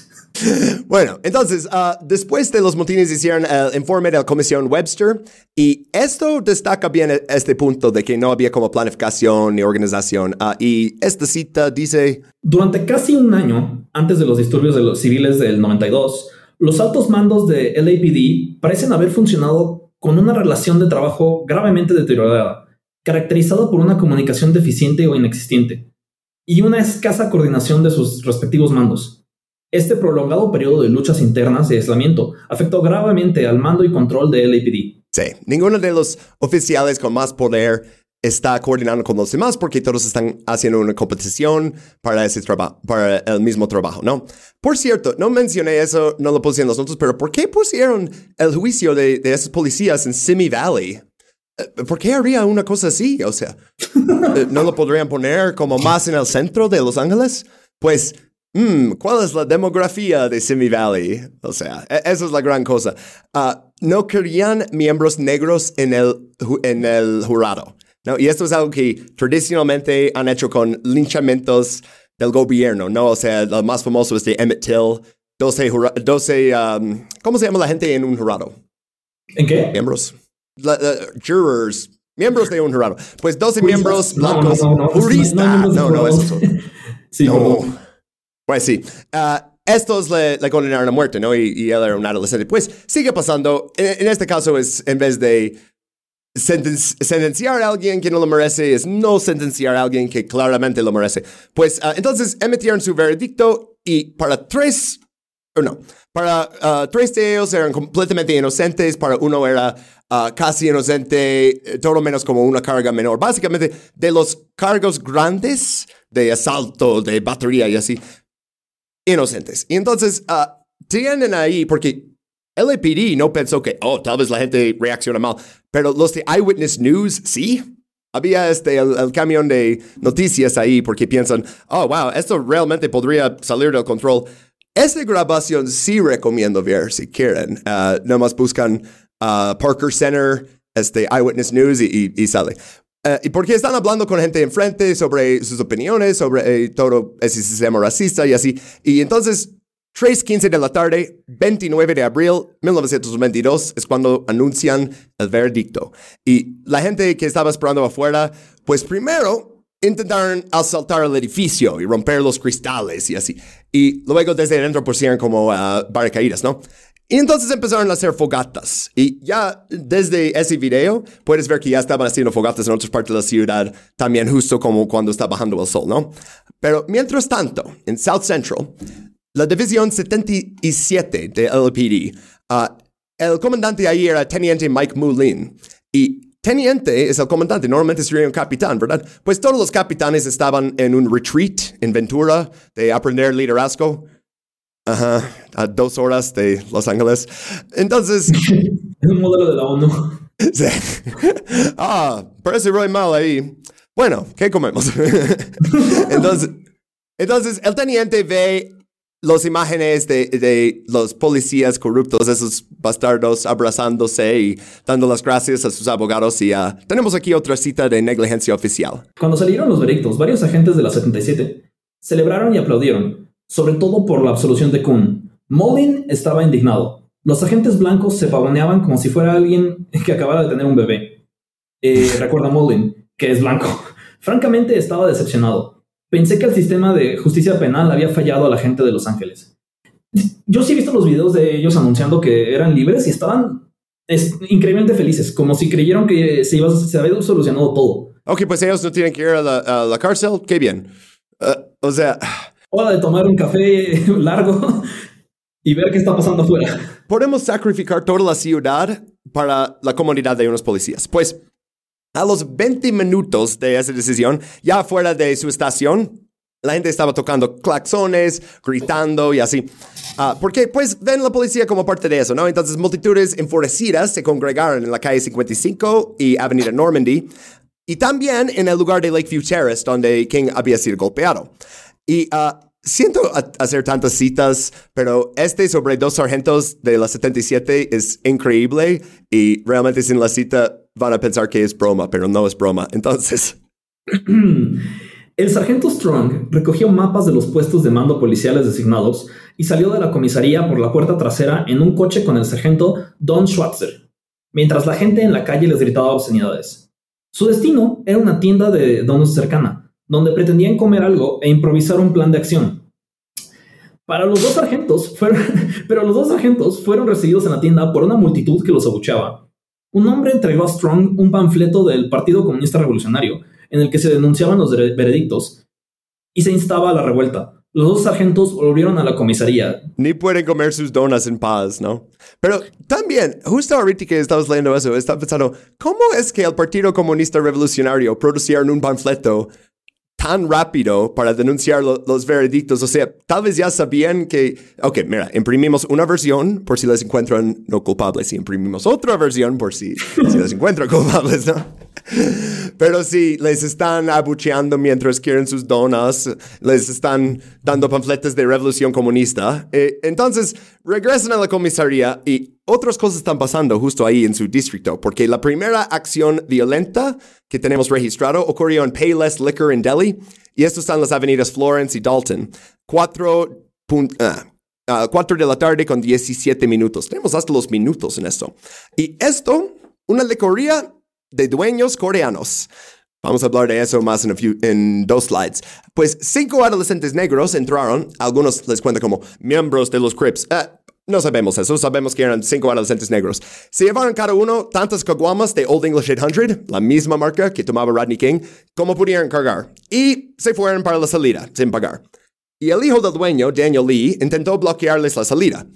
Y entonces pues tienen las botellas en la mano, uno de ellos le golpea en la cabeza con la caguama llena así, ¡pum!, se cae al piso y le dice, esto es por Rodney King. Y ¡pum!, ya empezó el motín como desde ahí. O sea, la gente está enojada, primeras acciones violentas y ya una hora después ya todo iba a estar hecha mierda, ¿no? Y entonces el siguiente slide vamos a hablar de uh, Florence y Normandy. Y esto es el super infame cruce en el que la policía de Los Ángeles se dio el control. Pero un helicóptero de noticias filmaba todo. Y entonces aquí tenemos unas imágenes, unos que son de arriba, pero vamos a empezar esto con una cita. El alcance y la ferocidad de los motines, en los que finalmente participaron algo más de latinos que de negros, llevó a algunos sociólogos a describirlos como un levantamiento o una rebelión contra las duras condiciones económicas y la represión social. El activista social Larry Aubrey calificó los disturbios de revuelta, que engloba los conceptos de motín y rebelión.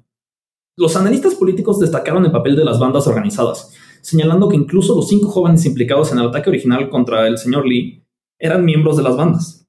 Mm. Otros analistas culparon a la policía de Los Ángeles por dejar claro en su, en su, inadecuada respuesta inicial que la policía había abandonado la defensa de South Central. Sí, entonces, antes de seguir con todo lo que pasó como durante ese primer día del motín, ¿qué creemos? Eh, ¿Qué es lo más responsable de todo eso? ¿Qué opinas? El, el cacho de, las condiciones sociales, siento que si le agregas eso de que más latinos a negros, empieza a brillar un poquito más que las bandas organizadas que aparentemente estaban que yendo por dos caguamas a una tienda. Que igual esta, esta idea de, bandas organizadas y del mastermind de Rodney King que están haciendo como the pettiest crime está.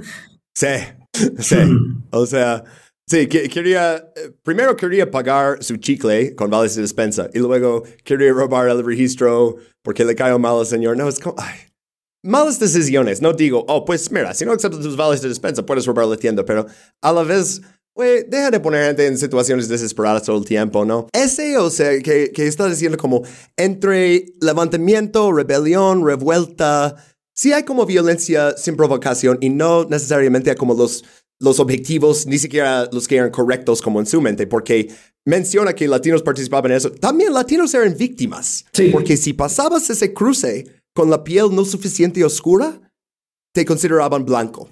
Y eso pasó, este, atacaron a un guatemalteco, atacaron a alguien de Belice, atacaron a un montón de gente, ¿no? Ah, y este, bueno, cuando azotaron ese Payless Liquor, dos policías acudieron a la tienda, lo más rápido que pudieron, entrevistaron al propietario, pero tuvieron que irse porque reciben una llamada por radio y dice hay un altercado en Florence y Halldale. Eso es una cuadra de Florence y Normandy. Se dirigen hacia allá, pero durante ese tiempo es cuando habló el alcalde, Tom Bradley. Tom Bradley fue el primer alcalde negro en Los Ángeles y él tenía una firme opinión sobre esta injusticia.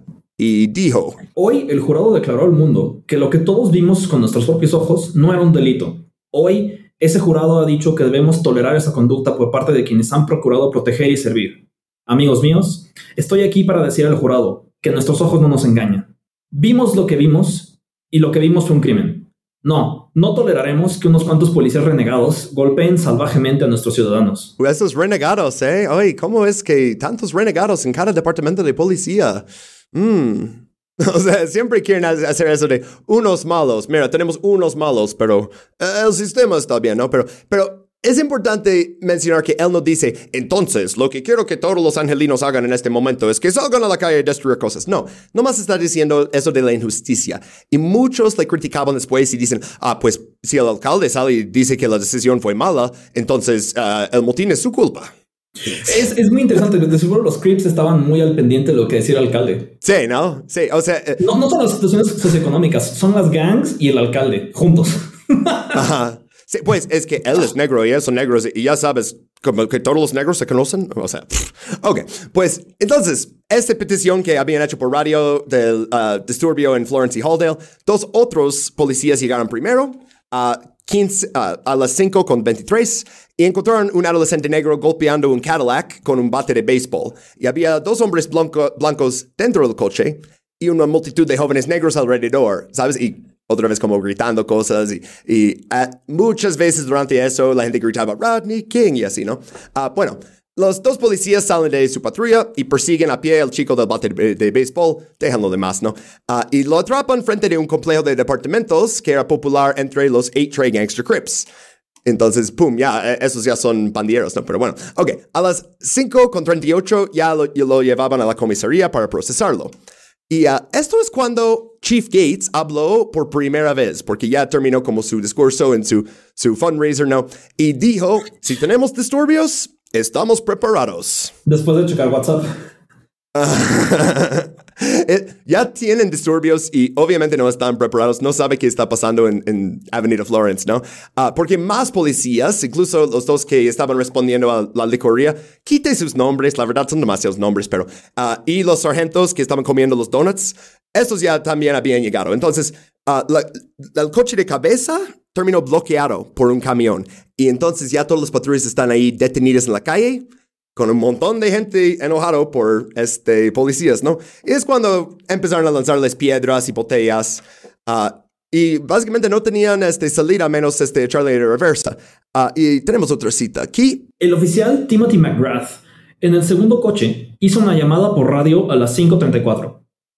Oficial, necesita ayuda. Estamos recibiendo piedras y botellas a la altura de Florence y Normandy. McGrath, afroamericano y exagente de bandas que creció en South Central, estaba considerando, estaba, estaba considerando un experto en los 8-Tray Gangster Creeps.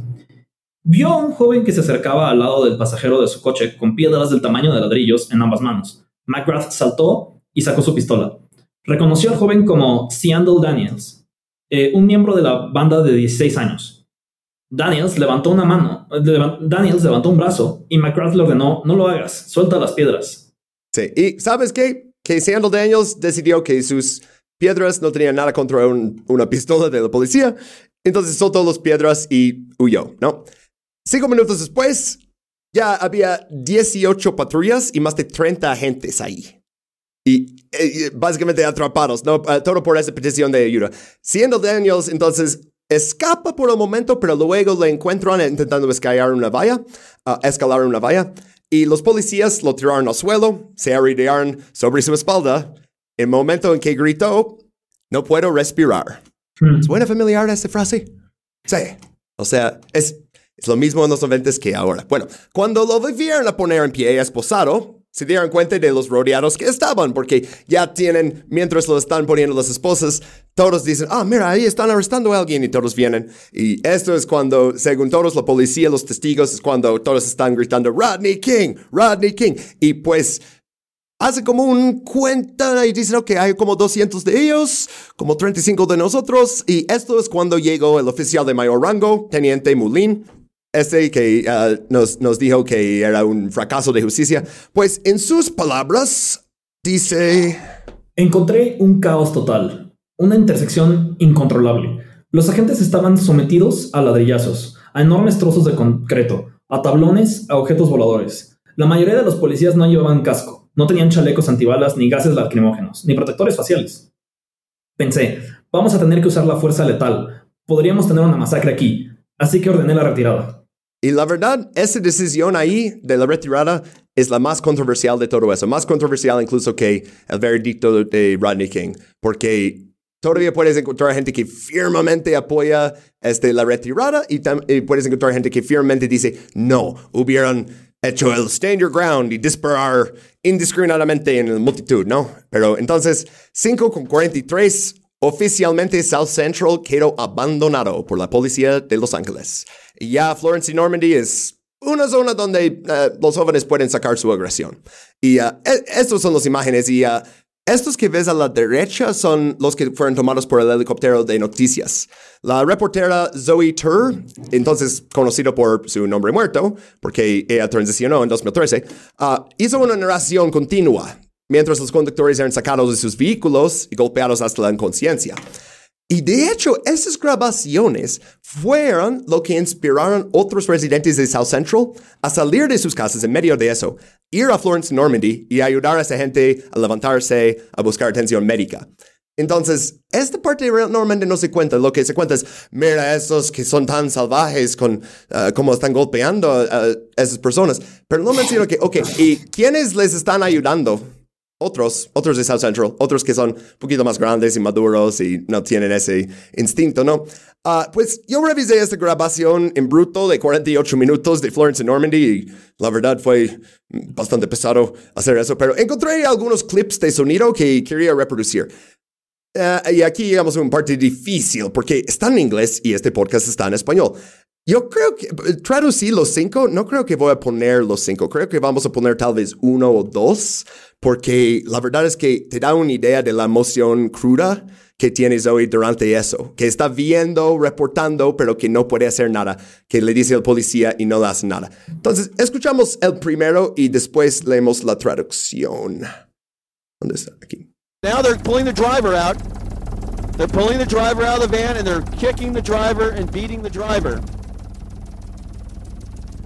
The driver's only uh, mistake was entering this area. He's been kicked in the head.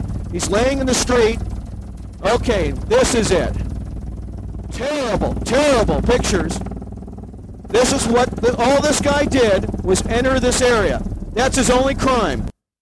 Eh, ¿Me quieres leer la traducción de ese? Ahora están sacando al conductor. Están sacando al conductor de la camioneta. Y están pateando y golpeando al conductor. El único error del conductor fue entrar a esta zona. Le patearon la cabeza. Está tirado en la calle. Bien, es, esto es todo. Terribles, terribles imágenes. Esto es lo que... Lo único que hizo este tipo fue entrar en esta zona. Ese es su único crimen. Mira, ¿por qué no lo hacemos como yo leo 2 y 4 y, tú- y tú 3 y 5? Entonces yo voy a hacer número 2. Ross, estamos reportando esto a la policía de Los Ángeles. Nos pusimos en contacto con ellos. Les dijimos lo que está pasando. Tienen a un hombre inconsciente sangrando en la calle después de haber sido gravemente golpeado. Ahí va. Está tratando de levantarse. Ah, está recibiendo ayuda. LAPD me acaba de decir que ordenaron que todos los helicópteros de la policía y todos los patrulleros del LAPD salgan de esta área. Han establecido un puesto de mando. Están tratando de tomar una decisión. Establecieron una alerta táctica. Hay otro conductor muy golpeado. Así que, amigos, esta es la situación de South Central. Los conductores de automóviles y camiones que entraban en la zona pueden esperar. Oh, miren eso, terrible. Y no hay presencia policial aquí. No entraron en la zona. Esto es un intento de asesinato. Y justo ese clip, ah, e- ese tercero que estamos leyendo, ah, este es cuando están pegando a Reginald Denny, que es el señor ahí que era el camionero. Ya habían sacado a alguien más de, de un camión y lo habían golpeado. Ya residentes de South Central lo habían sacado de ahí. Y justo de mala suerte llega Reginald Denny. Y cuando escuchamos este Zoe Turk gritando que eso es un intento de asesinato, es porque ella está viendo desde arriba como tiran este, un tabique enorme a su cabeza. Y realmente en el video parece que está muerto. Él recuperó. Ah, pero sí, eh, le, le lastimaron bastante fuerte. Y luego, número cuatro. ¿Y sabes qué? Para esto sí voy a poner eh, la grabación primero. No, there's there's no there's no uh, shutting down Florence. Let's shut Florence Boulevard down. That's the answer. We're going to tell the LAPD to do that now. Tell LAPD to shut Florence Boulevard down and Normandy because people are still driving through here. The LAPD is nowhere to be found. I, I feel very frustrated. They're picking his pockets now. Entonces la traducción, no, no hay, no hay cómo cerrar Florence. Cerramos el Boulevard Florence. Esa es la respuesta. Vamos a decirle a la policía de Los Ángeles que lo haga ahora. Dile a la policía que cierre Florence Boulevard y Normandy porque la gente sigue conduciendo por aquí. La policía no aparece por ningún lado. Me siento muy frustrado. Ahora le está robando los pocillos, porque ya con su cadáver ahí en el cuerpo, gente vino a quitar su cartera y así. Ah, y el último parte de ese que quería destacar. Creo que acabamos de recibir una bala. Bueno, este es nuestro trabajo y vamos a seguir en él. Está estirando la mano para pedir ayuda y alguien le dio una patada en la cabeza. O sea, literal estaban disparando su helicóptero, ¿no? Y su trabajo sí es reportar las noticias, pero si te están disparando, yo creo que sí puedes justificar decir a tu jefe, oye, ya tenemos que irnos, ¿no? Pero después de eso dicen, no, no, no, tenemos cuatro horas de combustible, vamos a seguir aquí, vamos a seguir reportando. Y es como, wow. Entonces sí existe gente en Los Ángeles que sabe, este, enfrentar esas cosas, ¿no? Que oh, la solución obvia es cerramos esos boulevardes, cerramos esa uh, avenida, y, uh, pero esa no es la gente con el poder, ¿no? Eh, bueno, este es el primer día del motín, pero no es como Daryl Gates dijo que, oh, uh, vamos a uh, terminarlo primera noche. Para nada. El siguiente día, 30 de abril, continuaría en otro barrio cercano a South Central, Koreatown. Entonces hablamos de Koreatown. ¿Creí que, ¿Querían que había escapado del contexto? Pues no.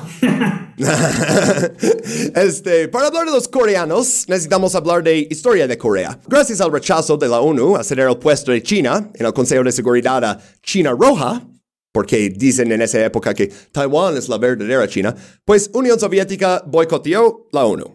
Y esto fue un error histórico, porque esto permitió a Estados Unidos a utilizar la ONU para declarar una guerra contra Corea. Aunque ya, esto es en la época de no declarar guerras, Esto fue una acción policial en 1950. Entonces, sí. ah, y pues, si vives en el occidente, seguramente sabes que oh, los norcoreanos son malos y, y comen perros y así. Bueno, ¿qué gobierno tenían los ah, del Corea del Sur después de ese conflicto, de esa intervención de Estados Unidos? Pues ah, pusieron al dictador Syngman Rhee. Él fue apoyado por Estados Unidos y él tenía el poder absoluto en esa parte, ¿no? Y cometió crímenes contra cualquiera que tenía simpatías izquierdistas. Y la verdad es que la escala de sus crímenes, la escala de quien acusaba y quien les hacía, escandalizara incluso a Pinochet. What? Sí, literal, no hay represión como la represión en Corea del Sur en esa época. Pues en 1960 había masivas protestas estudiantiles contra los asesinatos de sus compañeros. Y eso desembocó la revolución de abril. Y pues la CIA, como de su parte, sacó Sigmund Reed al país. Ah, puedes venir a vivir en Miami con los demás. De hecho, creo que fue a Hawaii, pero mismo, ¿no? Entonces, los coreanos ahora sí van a tener democracia ah, por como un año, porque ah, en ah, 1961, en mayo, el general del ejército Park Chung-hee dio un golpe militar y tomó el control del país. Y entonces, ok, líder de una junta militar, pero de hecho era bastante popular porque bajo su mandato, uh, Corea experimentaba un crecimiento económico por primera vez en décadas. Este es un país que fue arrasado por los japoneses y luego este, estadounidenses y es como, ya estamos viendo una salida de eso, ¿no? Pero realmente fue una cosa temporal, ¿no? Porque en los 70 llegamos a tiempos de recesión. En 72 empezaron a pedir su dimisión. Dicen, ah, ya, Park Chung-hee, ya estuviste mucho tiempo. Entonces él declaró ley marcial. Bueno, es una emergencia, ¿no? Y redactó una nueva constitución. Y lo dicen la constitución Yushin. Eso eliminaba todos los controles y equilibrios, le convirtió en jefe absoluto de Corea del Sur. Entonces, seguía en poder aún más tiempo hasta 79. Eh, Y esta historia está increíble. 26 de octubre 1979, Park Chung-hee daba una cena en la sede de la Agencia Central de Inteligencia de Corea. Lo dicen KCIA. Esto, esto es como las donas de- en el anterior. Es poético. Ajá. pues, entonces, este es la agencia central, ¿no? Y está dentro del complejo presidencial de la Casa Azul, the Blue House en Seúl. Este debe ser el lugar, el lugar más seguro para un presidente. Al menos que el director de la KCIA te quiere muerto. El general Kim Jae-ju disparó al presidente Park a quemarropa delante de todos en plena cena. O sea, güey, qué asesinato político, ¿no? The CIA sends his regards. Sí, ¿no? O sea, y no más como, oh, eh, soy el líder de la eh, agencia de inteligencia y acabo de asesinar al presidente. O sea, al menos en Estados Unidos cuando hacen eso, hacen todo lo de Lee Oswald y Jack Ruby, capas de subterfugio. Este lo hace en la cena, ¿no? Pues, entonces esto es 79, es cuando Corea del Sur se sumió en caos. O sea, ya están eh, pasando una periodo dictadura de, ¿cuánto? ¿18, 19 años? Sí, 18 años. Este, pues en los dos años siguientes se producirían una serie de golpes de Estado. Demasiados para mencionar aquí, pero cada uno de ellos acompañado de más medidas represivas contra la población civil y empeoramiento de la situación económica. Oh, oh. Entonces, ajá, más y más y más coreanos están decidiendo huirse. Y eso ya de hecho había empezado en Estados Unidos en 1965. ¿Por qué ese año? Porque es el año en que la migración coreana se hizo legal. Cada, vez que leo de este tipo de, de cosas históricas y veo la fecha, es increíble. Es como googlear las fechas en las que eh, la sodomía dejó de ser le- ilegal en diferentes lugares. Ujú. Y es como, ah, hace cinco años. Ah. Este, de hecho, hablamos un poquito de esas leyes raciales de población en el de del motín fronterizo en, en México.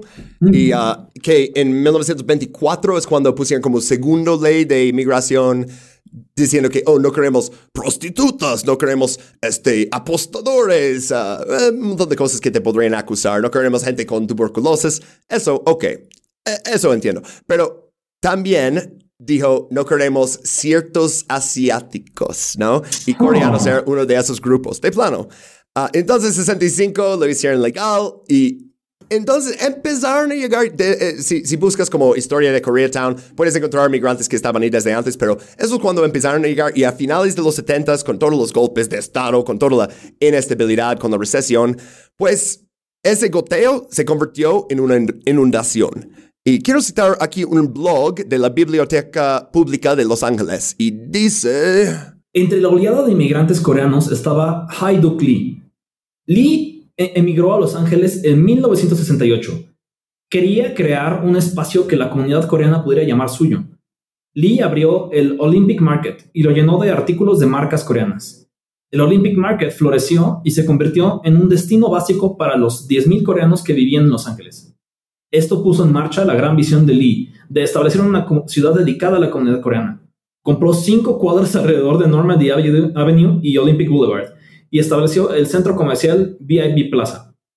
Este centro estaba dedicado a los negocios de pro- propiedad coreana. La pasión de Lee por crear un distrito centrado en Corea le llevó a colaborar estrechamente con funcionarios municipales como el entonces alcalde Tom Bradley, propietarios y comunidades patrocinadas para poner el manifiesto de, esto, de este desarrollo. Gracias a los esfuerzos de Lee, en 1980, Koreatown fue reconocido y declarado barrio oficial del condado de Los Ángeles. O sea, hicieron una nueva colonia, ¿no? Eh, eh, y eh, me parecía interesante eso de que todo desde 1980. O sea, no está tan viejo, ¿no? Pero sí. Entonces, ah, pero la verdad es que sí lo merecen porque entre 1976 y 1990, la comunidad de la de diáspora coreana fue el tercer grupo de inmigrantes que más se trasladó a Estados Unidos, después de mexicanos, que siempre son número uno por la frontera, ¿no? Y filipinos. Y, ah, interesante, también hicimos una intervención ahí. Y, hmm, me pregunto si tiene algo que ver con su condición económica ahora y el labor barato que necesitamos para el núcleo imperio. Bueno, la mayoría de esos coreanos llegaban a Los Ángeles. Eso suele, es eh, suele ser el patrón, ¿no? De, oleadas de migrantes que llegan a una ciudad y los demás llegan más ahí, así, ¿no? Ah, de hecho, como los armenianos en Los Ángeles, que todos viven en Glendale. Bueno, ah, para ir a Corea, de Corea a Estados Unidos, necesitas obviamente un billete de avión. No lo puedes hacer brincando una valla o algo, ¿no? Este, pero realmente no venían nomás a trabajar en los negocios de los demás. Los migrantes coreanos, y aquí tenemos que destacar otras cosas de conciencia de clase, porque venían con capital para invertir. Pero tampoco quiero decir que, ah, estos eran ricos que vinieron a gastar su dinero. No, no, no, no, no. Lo que hicieron muchas familias coreanas fue juntar todo su dinero entre absolutamente todos sus miembros. Eh, son familias asiáticas, entonces tienen como esos enlaces más fuertes con los abuelos, los primos, los tíos, etc. Como aquí en Latinoamérica también. Algo extraño para estadounidenses, pero... ah, entonces, entre 50 y 100 personas recolectaban el dinero necesario para comprar algo. Y no algo muy bonito, normalmente como una tienda de licores en, un barrio este, pobre en Los Ángeles, ¿no? Pero ese dinero se utiliza para comprar eso y todas las ganancias que ganan ahí se envían a casa. Entonces, si eres el afortunado miembro de la familia que puede emigrar a Estados Unidos, pues muy bien, ahora tus hijos pueden ir a escuelas ahí, pueden aprender inglés y gozar un poquito del sueño americano, da, da, da. pero tú vas a pasar siete días de la semana trabajando en el negocio familiar. Sí, porque tienes que enviar ese dinero a tu tía y tu primo, todos los demás. Y no, no puedes contratar a otras personas de fuera de la familia porque se van a quejar tus familiares en Corea, ¿no? Entonces, es, para los coreanos están viniendo con todos sus ahorros de la vida para intentar tomar parte de ese sueño americano. Pero para la gente negra que está ahí desde hace mucho, mucho antes de ah, 1980, ya estaban ahí, ¿no? Y a ustedes nunca les han permitido comprar esas tiendas, nunca les han permitido ser dueños de eso. Pues, ¿qué pasó, por cierto? ¿Por qué había como ese espacio? Pues por algo que hemos hablado antes de, de white flight, ¿no? La, la huida blanca, ¿no? Y en los 50 significa, vamos a ir a una comunidad exclusivo, que significa sin negros, sin judíos. Pero para los 80s, los judíos ya éramos más blancos que una generación antes. Ya habíamos dejado de hablar yiddish y así, ¿no? Entonces, ah, los judíos antes principalmente eran los dueños de esas tiendas y todos empezaron a ir para los suburbios Y pues venden esas tiendas a coreanos, ¿no? Para principios de la década de 1990, los coreanos estadounidenses poseían más de 30% de las tiendas de licores, los que no eran cadenas, en el sur de California. Entonces, los coreanos ahora ven su oportunidad de como avanzar en eh, esta escalera racial que tiene Estados Unidos, que tal vez en unas generaciones nos van a considerar como blancos, ¿no? Al menos tenemos negocios. Ah, pero este trabajo, la verdad, es bien culero. Estás trabajando principalmente solo en un negocio de dinero. Todo es dinero efectivo. O sea, altas horas de la noche, algunos eran a 24 horas, en barrios peligrosos, sin mucha policía. Eh, ya saben, ¿no? Ah, tenemos una cita aquí de Los Angeles Times. Al menos 19 tenderos coreanos fueron asesinados en el sur de California en la década anterior a 1992, en su mayoría por asaltantes negros. Pero cuando los tenderos empezaron a armarse, un número incalculable de sus clientes se convirtieron también en víctimas inocentes. ¿Cómo ves eso, no? Ahorita vamos a hablar de, de Latasha y no sé si... eh, igual que el video de Rodney King, yo creo que el video de Latasha es, es un shock y también una un reflejo de, de todo esto que es- eh, de todo este eh, slide que hemos estado hablando, ¿no? Eh, es un cho- choque racial porque eh, es un choque de clase, es, eh, yo- eh, es la- causado por el redlining que no, no inventaron los coreanos, pero claramente por lo menos Lee vino a aprovecharse de él y a, y a hacerlo eh, con la misma complicidad con las autoridades que mucho del redlining de los, del WASP se hacía en esos momentos, ¿no? Y sí es. e- e- Es un video que sí te deja. que, que no, no, no, no recomendaría ver si no. eh, porque pasa rápido, pero la, facilidad con la que se da. Verga. La, verdad, eh, este de, ok, pues vamos a tomar armas y, defendernos, es como, mm, ese nunca termina muy bien. Y creo que la otra cosa también, aparte de todo eso de, de ah, eh, diferentes ah, clases económicas, razas, etc., el idioma. Muchos llegaban sin hablar mucho inglés y ahora estás en una tienda y tienes que estar con el público todo el tiempo. Ellos se burlan de ti porque tú no hablas bien el inglés o que tienes acento. Tú no entiendes lo que te están diciendo, especialmente cuando varios te hablan a la vez y así, ¿sabes? O sea, eh, va a haber tensiones y ah, no quiero clasificar a los coreanos como ra- racistas para nada, pero Corea es una sociedad muy homógena. No hay tantas personas negras en Corea. No, no hay tantas personas no coreanas en Corea, punto. Entonces, ah, si vienes con algún prejuicio, no lo, no lo vas a tener retado toda tu vida hasta que llegas ahí. Y te da una tienda y un arma. Pues, 16 de marzo 1991, Sun Jadu estaba trabajando sola en la tienda de su familia. Se llamaba Empire Liquor Market y Deli. Y esto está en calle 22 en South Central. Y una chica negra de 15 años, Latasha Harlins, entró a la tienda. Esto fue a las 10 de la mañana. Tomó una botella de jugo de naranja, que cuesta $1.79 centavos, y la puso en su mochila. Luego caminó hacia el mostrador con dos dólares en la mano. Como, ok, esto es el dinero para eso, ¿no? Y eh, es lo único en la tienda, o sea, obviamente Sun Jadu la vio tomar el jugo y la ve con el dinero, ¿no? Pero Sun Jadu gritó a la Tasha y dice que ah, robaste el jugo, ah, ponle ahí, ¿no? Le, dice que lo ah, devuelve. Y pues la Tasha dijo, "Mm, no, no lo estoy robando, estoy intentando pagarlo. Sun Jadu agarró el suéter de la Tasha, la Tasha le dio un puñetazo en la cara y se fue hacia la puerta. Y ah, esto es cuando lo que dice de la grabación que tan fácil lo dio. Sun Jadu tomó una pistola y no le dijo nada, no le dijo, para, devuélvelo. No, le disparó en la nuca, así, pum. Y entonces cuando viene la policía dice, "Eh, estaba intentando robar. Un niño de 15 años sin armas que estaba intentando robar. Oh, este jugo. No, no lo quería pagar. Y entonces luego revisan las cintas y entonces la policía luego confirma que no, no hubo intento de robo. O sea, la- las cámaras de seguridad... Fue, fue un intento de compra. Sí, quería comprarlo. No más que no le gustó que lo metió la mochila. O sea, ¿qué? Pero sí, y, y muchas personas negras después de eso hablaban de eso, que cada vez que entramos en una tienda con dueños coreanos, nos miran como que vamos a robar algo o dicen, oye, pagaste eso y, y no más como todas estas interacciones feas se suman, ¿no? Se suman, ¿no? Ah, o sea, Sun Jadu piensa que está como bajo asedio por esta niña de 15 años.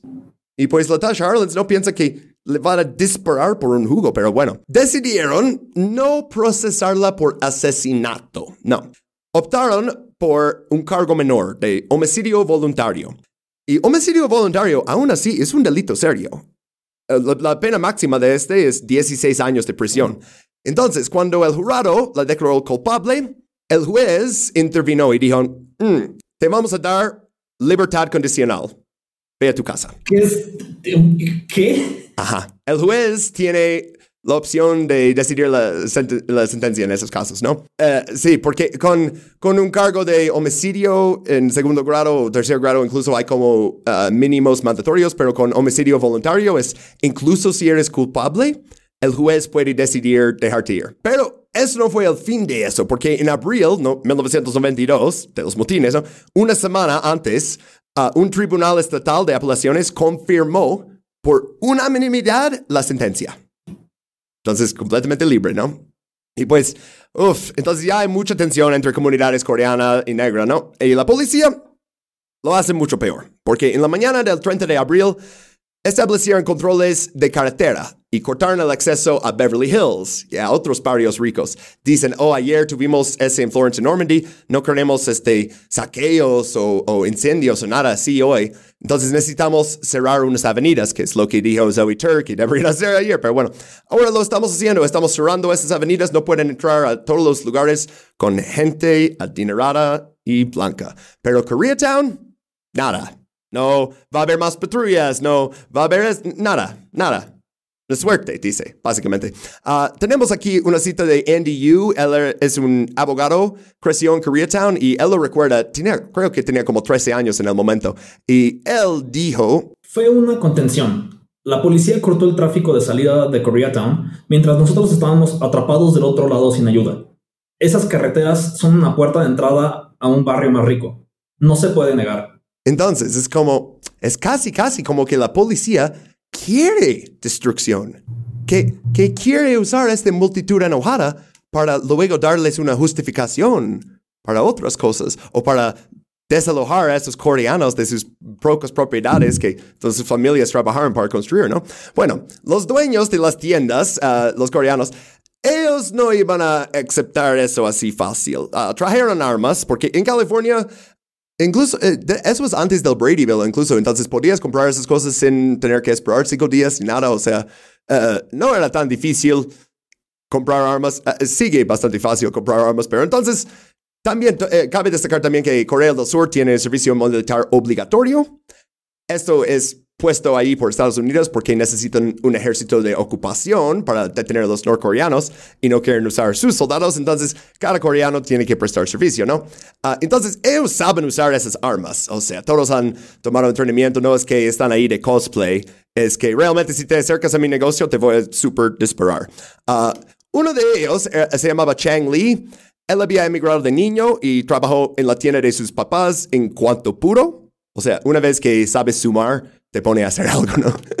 Este, y él hasta entonces creía que estaba consiguiendo el sueño americano, ¿no? Y luego ve a su papá en el tejado de la tienda con un rifle.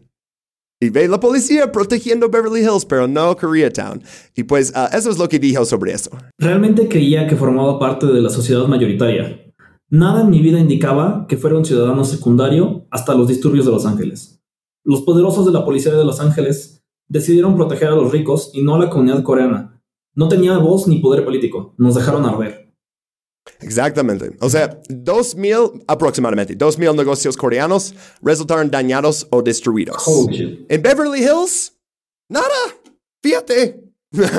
bueno, se destruyeron propiedades por valor de unos mil millones de dólares y aproximadamente, eh, aproximadamente la mitad de esa fue en Koreatown. Que si ves en la mapa, Koreatown no está tan grande, la verdad. Pero entonces, ya, este es cuando ah, ayer había imágenes en las noticias, ¿no? Del- de los policías saliendo libres del juicio y luego de los disturbios en Florence, Normandy. Pero el siguiente día, ¿cómo van las cosas en Los Ángeles? Y todos prenden CNN y ve los milicianos coreanos disparando desde tejados. Ah, si quieren buscar grabaciones de eso, nomás buscan como Korean Store Owners LA Riots y hay un montón de videos. ah, Parece algo de un videojuego, neta. Ah, bueno, esto es cuando presidente Bush eh, Sr. declaró la ley marcial en la ciudad de Los Ángeles.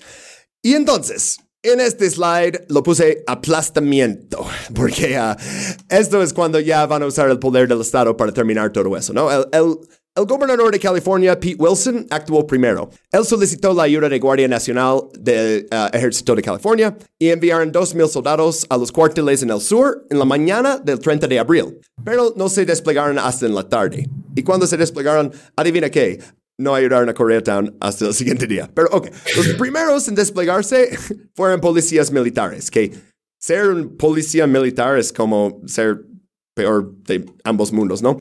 ¿Sabes dónde los enviaron? ¿A dónde? Van a pensar que es broma, pero no. Fueron enviados a la zona donde ardía un Winchells Donut House. Western Avenue, 18th Street. Ah, ok, están aquí uh, militares. Necesitamos salvar los donuts o los policías van a morir de hambre. Entonces, el primero de mayo, que es Día del Trabajador, pero no en Estados Unidos porque eso es comunista, Uh, Bush se dirigió al público y usó palabras como gang members y así. buen Bush, buen hate. Sí. He escuchado tantos pinches discursos de este señor para este podcast. Ya salió en el capítulo de Panamá, sali, uh, salió en el de Granada en menor. Eh, eso era más Reagan, pero.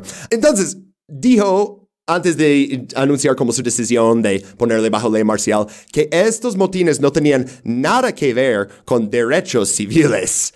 Uh, y luego dijo uh, esta parte aquí. Para restaurar el orden ahora mismo, hay 3.000 guardias nacionales de servicio en la comunidad de Los Ángeles. Otros 2.200 están listos para prestar apoyo inmediato. Para complementar este esfuerzo, he ordenado al Departamento de Justicia que envíe a 1.000 agentes federales de las fuerzas del orden entrenados en disturbios. Estos funcionarios incluyen equipos SWAT del FBI, uh -huh. unidades especiales del control de disturbios del servicio de alguaciles de EUA, uh -huh. la patrulla fronteriza y otros organismos federales encargados de hacer cumplir la ley. Otros mil agentes de las fuerzas del orden federales se encuentran en el estado de alerta, por si fueran necesarios. A primera hora de hoy he ordenado 3.000 miembros de la séptima de infantería y 1.500 infantes de marina que estén preparados en las acciones aéreas de El Toro, California. Esta noche, a petición del gobernador y el alcalde, he enviado estas tropas para ayudar a restablecer el orden. También estoy federalizando la Guardia Nacional y estoy dando instrucciones al general Colin Powell para ¿Sí? que ponga a todas estas tropas bajo un mando central. ¿Cuántos? Este, este párrafo solo tiene tantos main characters. Los SWATs, uh -huh. los Basiles, la Guardia Nacional, uh -huh. Colin Powell, el H. ¡Wow! Secretos también, otros organismos federales. O sea, la cosa en Estados Unidos es que nunca sabes quién va a venir a hacer una redada y, y Fish and Wildlife, shut the fuck up, put your hands up. Fish and Wild, o sea, literal, puede ser la, IRS, o sea, todos tienen policías militarizadas, o sea, ya uh, fabricamos demasiados M16s, ¿qué vamos a hacer? Este, solo pudimos dar tantos a este, los talibanes, tenemos que darles a la policía, ¿no? Entonces, esto fue el primer día también. Uh, era más después. Uh, seguían mandando más y más y más soldados.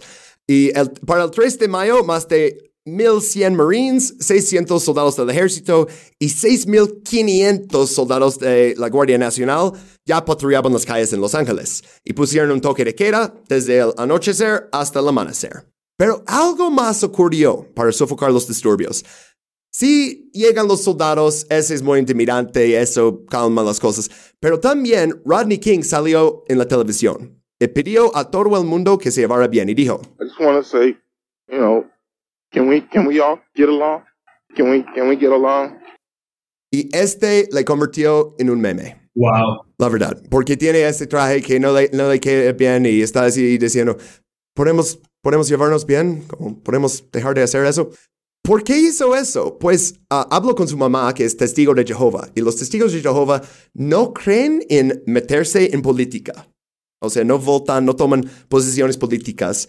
Entonces, eh, todo es individualismo, ¿no? Como uh, Ronnie, bueno, le dice Glenn, Glenn, tú deberías perdonar a esa gente y deberías salir a decir algo para que dejan de hacer eso, ¿no? Y mucha, mucha gente le criticó algunos porque dicen, oh, qué derecho tiene él de estar diciendo eso, pero otros que dicen que no, él tiene que ir más allá y hablar más de la injusticia y, y seguir la lucha contra el poder, pero están confundiendo a Rodney King con un líder político. Ya, yeah, están confundiendo Kings. Mm -hmm. Sí, eh, están pensando en Martin Luther King o algo, ¿no? Y no Rodney King. O sea, King es un, es un apellido bastante común allá. Yeah, yeah, Ah, de hecho, Reyes también aquí. Aquí son Kings. Ah, bueno, este, pues él nunca pidió ser el centro de atención, la verdad, en ninguna parte de su vida. Ah, entonces, vio esa oportunidad de hacer una entrevista, pensó que podría ayudar a poner fin a la violencia y aceptó. Y ah, e- es difícil decir cuál era más importante en cómo apagar los disturbios ese día porque pasaron a la vez, ¿no? Pero yo creo que lo que podemos aprender de esa entrevista es, ves Rodney King frente de las cámaras y todo eso, y es nervioso, es comprensivo, no es impositivo, o sea, sí, es negro, es, es alto, pero la verdad no se ve intimidante ni nada. Y lo que nos muestra es la, la actitud de la policía de Los Ángeles sobre Rodney King, ¿no? O sea, encontraron con, con este hombre y porque es negro, lo tratan como si fuera un monstruo, ¿no? Y esta entrevista de podemos llevarnos todos bien, luego eso baja eso y entonces ahora, en vez de ser un monstruo, ya lo ven como un payaso, ¿no? O sea, eh, tu enemigo tiene que ser el más fuerte y también el más débil. Es lo que hicieron los, medi- lo- los medios con él, ¿no? Al principio es, oh, está en PCP, es un monstruo y ahora es, no, mira, es un chiste, es un patético. Es- Es un ebrio, es un... Y, y Sí. es, es tan triste porque Rodney, leerse su vida solo suena como la vida de alguien que solo quería estar en lo suyo, solo quería seguir, ¿no? Ujú. Solo quería, eh, se saltó, se, fue a tomar porque pues, es lo que le hace poder seguir en su chamba, se fue, se, se siguió si- este, sin pelar a los policías porque solamente quería llegar a su casa porque, o sea, tiene todos los errores que, que ya mencionaste, Golpeó a su ex esposa. ahí y nunca dejaron que, nunca dejan que Rodney King, la- la- nunca he visto en medios a gente mencionar a Rodney King sin decir no era un ángel, ¿no? O sea, Ajá. es increíble como el escrutinio que le dan a su vida, que no es nada distinta a la de mucha gente que puede estar, ser, eh, acabar en el ojo del Sauron de los medios, ¿no? Eh, y, y el escrutinio que le dan y todas sus apariciones son de él tratando de hacerse chiquito, tratando de solo poder seguir con su, en, en su vida, que es lo que creo que su, su, su motivación principal en todas estas cosas. Sí, o sea, realmente eh, es lo que puse. eh, Él no es revolucionario, no, no quiere una revolución, no, no quiere nada. O sea, lo que quiere es seguir su vida sin violencia del Estado. No. Y ya.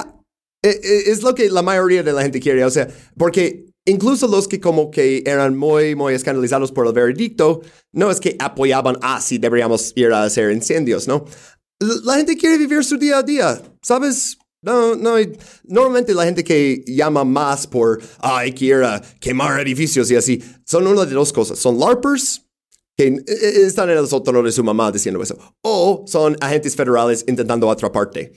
O son gente que tiene historia de resistencia previa, ¿no? No historia de eh, ma- marginalización y apenas seguir con tu día a día, ¿no? O sea, no todo el mundo puede ser, no sé, pienso en, en- en México el caso de la madre de Lesbi, ¿no? Que eh, es una casi accidentalmente dirigente social porque solía ser sindicalista y porque vivió una tragedia del asesinato de su hija. Ujú.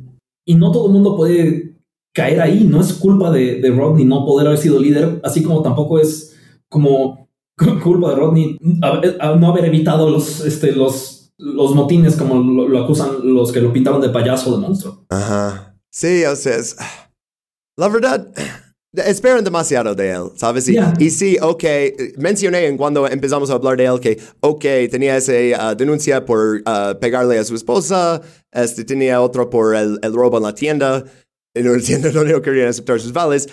Ha hecho errores, ¿sabes? Pero es como, haz de cuenta que mañana me golpean la policía y luego dicen, ¿saben que ah, Jeremy Shepard fue arrestado en 2009 por posesión de marihuana y otra vez en 2013 y este, y también encontramos una grave... Es como, güey, ¿qué?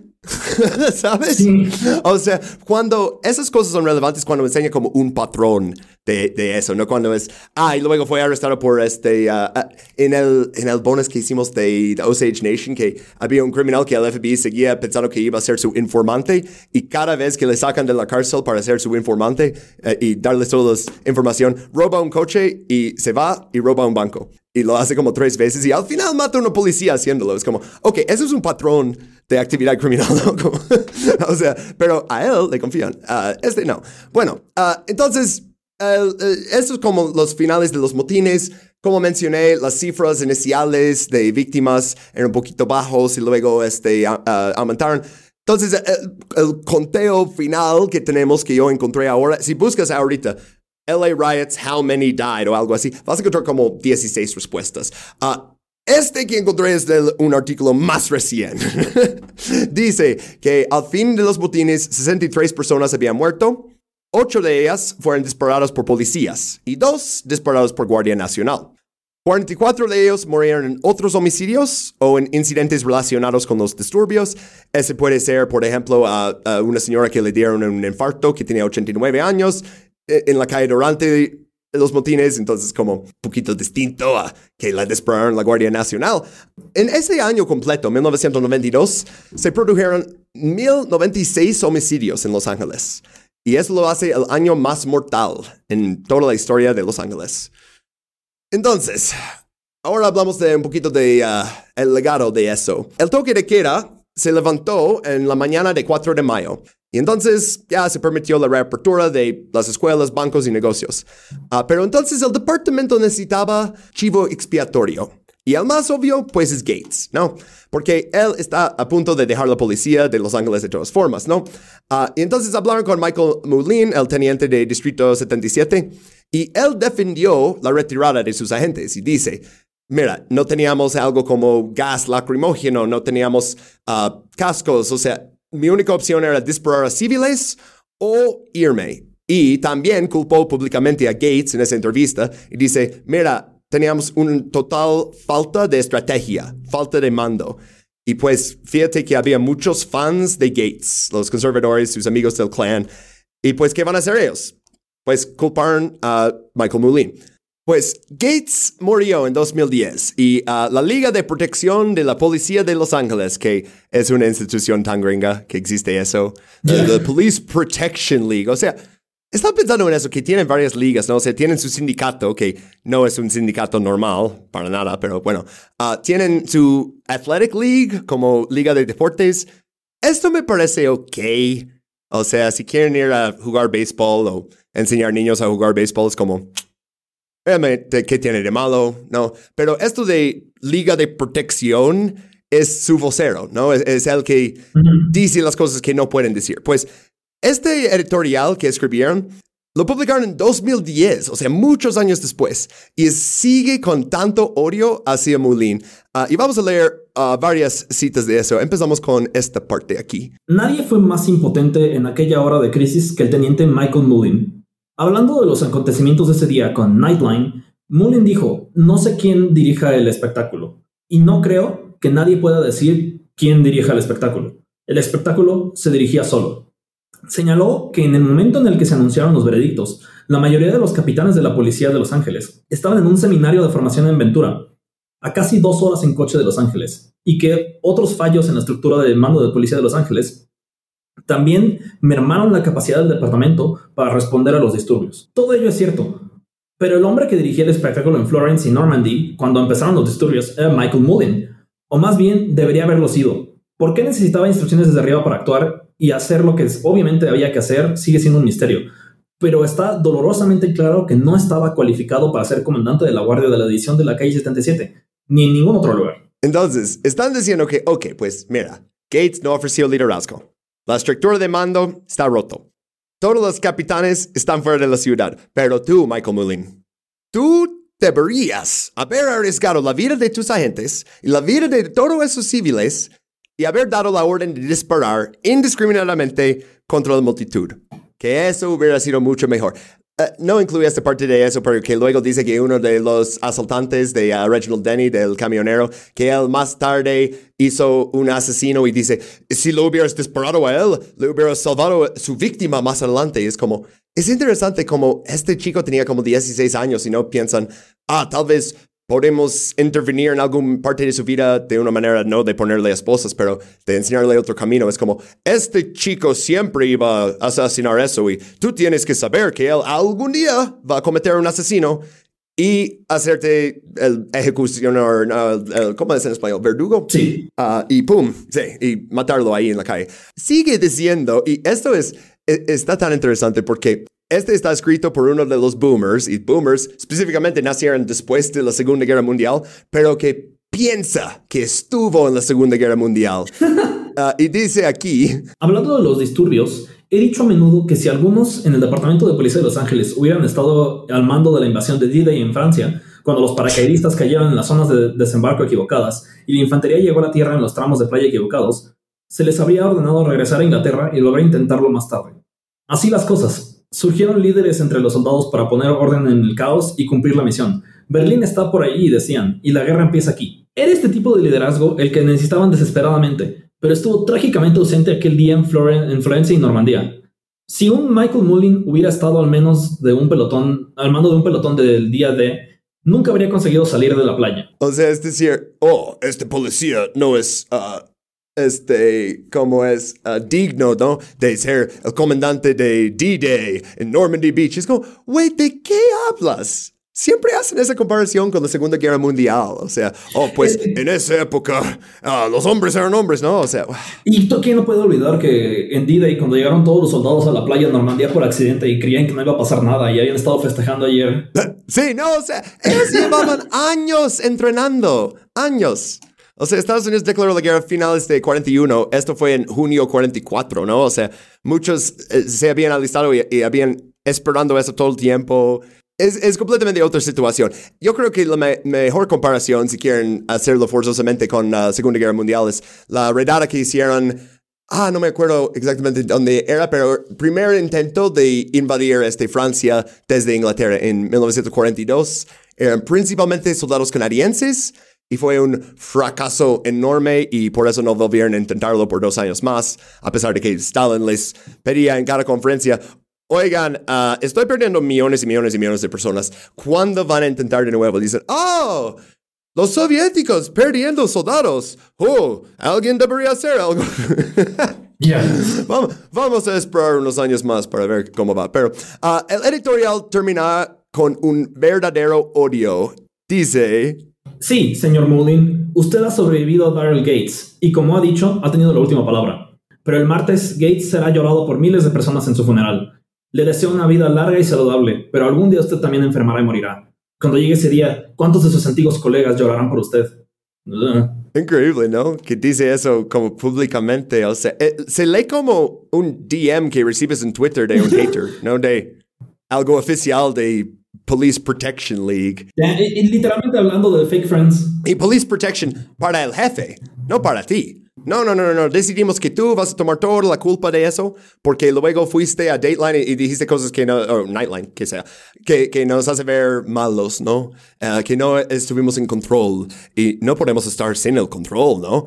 Ay, pero entonces, esto es lo que ha hecho la policía de Los Ángeles en las décadas uh, posteriores a esos motines. Es culparse, o sea, uh, culpar uno u otro de los motines, pero lo que no han hecho es investigar los asesinatos. No son muy buenos en eso, la verdad. Encontré un artículo interesante, es como más un perfil, sobre un artista de Los Ángeles que conmemora a las víctimas de los asesinatos que son sin resolver. Eso es lo que puse aquí en el slide uh, y está enfrente de como los lugares donde encontraron los cuerpos. Uh, y este es una cita del artículo de LA Times sobre él. Durante gran parte de la primavera, Jeff Bale ha estado viajando a distintas partes de Los Ángeles para visitar los lugares donde estas 23 personas fueron asesinadas, por accidente, por la policía, por un asaltante, entre sí. En cada lugar, Bial ha cubierto el suelo con una lámina de polipropeno, un material sintético parecido a la vitela, y ha utilizado un bastoncillo de aceite negro para crear un calco del lugar aproximado donde cayó cada persona. Una vez hecho el dibujo, lo retrata en ese entorno, fotos a las que se refiere como retratos. Dice, pienso en ella como borrones de lápida, no soy un historiador, no soy sociólogo. Simplemente lo veo como una forma interesante de documentar las memorias de estas 23 personas. Tenía sentido centrarse en las que estaban sin resolver, que no han encontrado esta cota de cierre, y usar eso como foco para hacer ese presente para la gente. ¿Qué opinas de ese artista, de, ese proyecto? Estoy entre que me gusta y entre que no, porque siento que yo también, ¿eh? me, me, alegro de escucharlo. Ese, tipo de intervenciones siento que ahorita está. hay un, ¿Has escuchado algo que se llama el efecto Seinfeld? Significa que eh, estás viendo una comedia moderna y dices. Eh, estás viendo Seinfeld, eh, alguien que no le tocó en la tele, y dice, esto está aburridísimo, ya he visto todos estos chistes. Y es porque mucha gente en comedias modernas se robó chistes de Seinfeld. Mm, sí. Ah, y sí, es si estoy sintiendo si esto es que he visto demasiado de este tipo de arte Ajá. y está demasiado como choteado para mí, ya me está mole- sacando ronchas por eso, o si, pero siento que si le rascara un poquito chance, le encontraría algo de valor, pero también algo de, ¿qué? Sí, o sea, por un parte me gusta el concepto porque cuando ves la foto dices como, ¿qué es ese papel? Porque tomó esa foto y luego dicen, oh, es, eh, nomás es como este de más o menos donde cayó eh, su cuerpo. Pero sí, es, es como para conmemorarlos, pero a la vez como que no hay nada de humanidad en las fotos. Ya, y además el hecho de que sea un güey blanco, que se, se- se nota que todas sus fotos está agarrando un, un cigarro y una leyendo poemas de artistas eh, deprimidos, es como de, ¿eras tú el güey que le tocaba hacer esto, carnal? Sí, eh, bueno, eh, la verdad sí, y de hecho él dice, a ver, no lo puse en las notas, pero está en el artículo algo de... ah, oh, sí, es tan fácil estar en la burbuja de hipster de Silver Lake, o en la burbuja de, de West Side, o en la burbuja de Hollywood, y olvidar qué tan cerca estamos todos. Ah, Y yo, es que no estás tan cerca si vives en esos lugares. El gobierno te ha dado una colonia donde tú puedes vivir tu vida día a día y le ha dado a otras personas de otras razas, de otros colores de piel, otras comunidades con otras realidades, ¿no? O sea, eh, eso de que, que dice como, oh, salir de la burbuja, es tan fácil estar en la burbuja. Sí, para ti. Porque eres blanco, porque eres hombre, porque eres reconocido, tienes eh, ah, gal- ah, shows en galerías y así, ¿no? Es como, a la vez no, no le quiero criticar y decir, ah, pues debería estar ahí en su burbuja de hipster y aceptar su privilegio. Es como, está bien que quiere hacer como un proyecto de eso. Y lo que me gustó de eso es que devuelve eso a los encabezados, devuelve eso a los periódicos y dicen, oigan, esos 23 asesinatos siguen sin resolverse. Eso sí. Eso es el, el- el gran punto de mí. No es como su arte me parece, eh, él me parece mm, mm, aún más, eh, no. Pero este de que, ok, ahora Los Angeles Times está escribiendo de, oye, ah, aún no encuentran los responsables de esos asesinatos. Yeah. Y sabemos que al menos ah, 10 de los asesinatos fueron a manos de la policía y Guardia Nacional, entonces tal vez por eso no quieren investigar esas cosas, ¿no? Y entre más tiempo pase es más y más difícil, ¿no? Entonces, básicamente, si tienes un familiar que murió en uno de esos incidentes, no tienes ninguna respuestas, ¿no? Ah, pues todo esto, los sucesos de Florence en Normandy, ¿no? O sea, de eso del helicóptero, transmitiendo eso a todo el público, ¿no? Luego Koreatown, con ellos tomando armas en su defensa. Y unos años después, no es parte de esa historia, pero para destacar una cosa más, el tiroteo de North Hollywood. Ah, el tiroteo de North Hollywood, dos chicos con ah, como cuernos de chivo entraron a un banco en North Hollywood y tenían armas más grandes que todas las patrullas que llegaban, ¿no? Entonces las patrullas no podían hacer nada, no podían entrar. Entonces era una cosa más encima de lo que ya había pasado para decir, no solo necesitamos todos estos equipamientos de control de motines, no solo necesitamos gas lacrimógeno y equipos SWAT y etcétera. No, también necesitamos las armas grandes, ¿no? Y Bradleys y Embraps. Ah, sí. Sí, las cosas que sobraron de la Primera Guerra en Irak y bueno, luego de la Segunda. ah, todos estos eventos harían que el presupuesto de la policía de Los Ángeles creciera exponencialmente. Incluso después de George Floyd, incluso después de desfinanciar la policía. No, es el mayor gasto de Los Ángeles. Los Ángeles es una ciudad con 69.144 personas sin hogar. Su departamento de policía, y acuérdense, solo hay LAPD y también hay LASD, sheriff, pero solo LAPD, solo ese departamento, recibirá 11.800 millones de dólares en 2023. ¿Qué crees? ¿Van a ahora sí resolver esos asesinatos o uh, qué van a hacer con ese dinero? Híjole, no sé, invadir un país Solo- o no sé, ver con envidia al de Nueva York, Sí, ¿no? que son el, el único, el único que les gana. Es increíble cómo esto es más que el presupuesto de muchos ejércitos de países que no te esperarías que fueran tan chicos sus ejércitos. Como Colombia. Este, Yeah. hi- Hice esa comparación en un video hace rato porque la- el gasto de NYPD era no por mucho, por unos como 5 millones de dólares, pero aún así encima del gasto de todas las Fuerzas Armadas de Colombia para incluir la Marina, Ejército, Fuerzas Aéreas, entrenamiento, pensiones, etc. O sea, pero tanto dinero que tienen, ¿no? Y no pueden, no, no ven ninguna opción para eh, romper ese ciclo de criminalidad menos, ah, hubieran usado el fuego vivo y hubieran matado a ese chico porque él iba a asesinar a alguien más adelante. Tú tenías que saberlo, ¿no? Ah, entonces, uh, en este slide, uh, por los que están escuchando en audio, puse el meme de Google LASD Gangs. Tal vez hago, tal vez hago un podcast sobre eso adelante, pero es que hicieron un podcast en inglés sobre uh, las bandas que tienen el Departamento de Alguacil de Los Ángeles y es mucha información y no sé cómo condensarlo, pero por el momento, googlealo. ¿Y qué aprendimos? Mm, a ver, empieza tú porque estoy como... I need a jumping off. Oh, entonces, a ver, mm, ok. Ok, pues mm, cosas que... Es que nunca empiezo yo. A ver, a ver. Ah, Uh, Normalmente eh, yo estoy como, ok, ahora, ahora tú dime. Yo, uh -oh. uh, pues... Que... Son dos personas que usualmente dicen que aprendimos en los podcasts. La verdad, sí. Surprise, they're both tops. I know. Ok, pues uh, que Rodney King no estaba ba uh, bajo efectos de, de, PCP, eso había creído toda mi vida sin cuestionarlo. Resulta no ser cierto. La cosa con este, lo, los coreanos uh, y los negros no creo que son comunidades que son como opositores naturales o son no. enemigos desde siempre. Para nada. Yo creo que ambos están recibiendo tipos de violencia de la estructura de poder, ¿no? El caso de los coreanos es que el poco dinero que pueden traer a Estados Unidos de su país que fue destruido por Estados Unidos solo es suficiente para comprar en las zonas no queridas por, por los blancos, por, por, por todos los que ya tienen como más poder político ahí, ¿no? Y, y que a la vez eh, aprovecharse uh -huh. del redlining era la única forma de, de, tener como con qué respirar, ¿no? Uh -huh. A mí sí me, sí me sorprendió mucho leer este, que me, me agrada que hayas metido eh, el cacho de, de, la comunidad coreana, que si alguien de aquí pensó como, ah, ese contexto no se necesitaba tanto, la verdad, si, si no sabes ese contexto, el, el asesinato de Natasha, la verdad, tiene aún menos sentido. Y yo, antes de, de, estar en este podcast, que conocía de lo de Natasha, sí estaba como de, uh -huh. pero ¿qué carajos pasó ahí? ¿Por qué, ¿Por qué pasó algo tan a sangre fría, tan, eh, para mí, visto de lejos, tan instantáneo? Tan, y no, no es instantáneo, es, es una década de, de conflicto eh, eh, casi, casi ingeniero, ¿no? O sea, y creo que ese es un buen resumen para, para los riots, ¿no? Sí, o sea, no es, nu nunca es un incidente, nunca es solo Rodney King o, o solo el, el, asesinato de Latasha, o, nunca es una cosa, ¿no? O sea, es, es lo mismo que mencioné en, cuando hablamos del contexto de, uh, de el levantamiento de Los Ángeles o los motines en Watts, dependiendo a quién preguntas. Sí, Gates también hizo cosas como de repente ir a arrestar en Operación Hammerhead, creo que mandaba arrestar como a 3.000 personas por diversión, casi casi. Uh -huh. Y también hubo un montón de descontento porque entraban y destruían departamentos, ¿no? O sea, de madres solteras.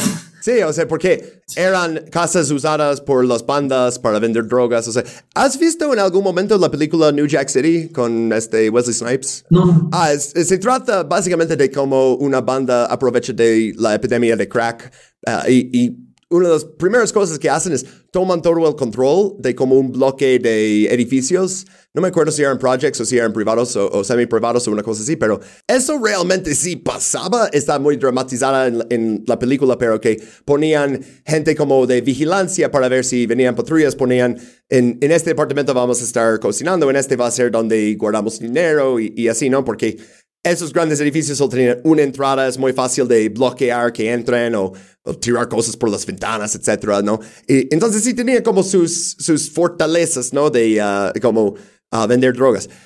Pero la respuesta a eso es, vamos a ir a desalojar a todos. Si vives ahí y ya eras víctima de uh, las bandas que venden drogas, ahora vas a ser víctima una segunda vez de la policía. Y uff, suerte haciendo una reclamación de tu seguro, ¿eh? Yeah. Porque una vez que dices que fue la policía, adivina que ya no pagan.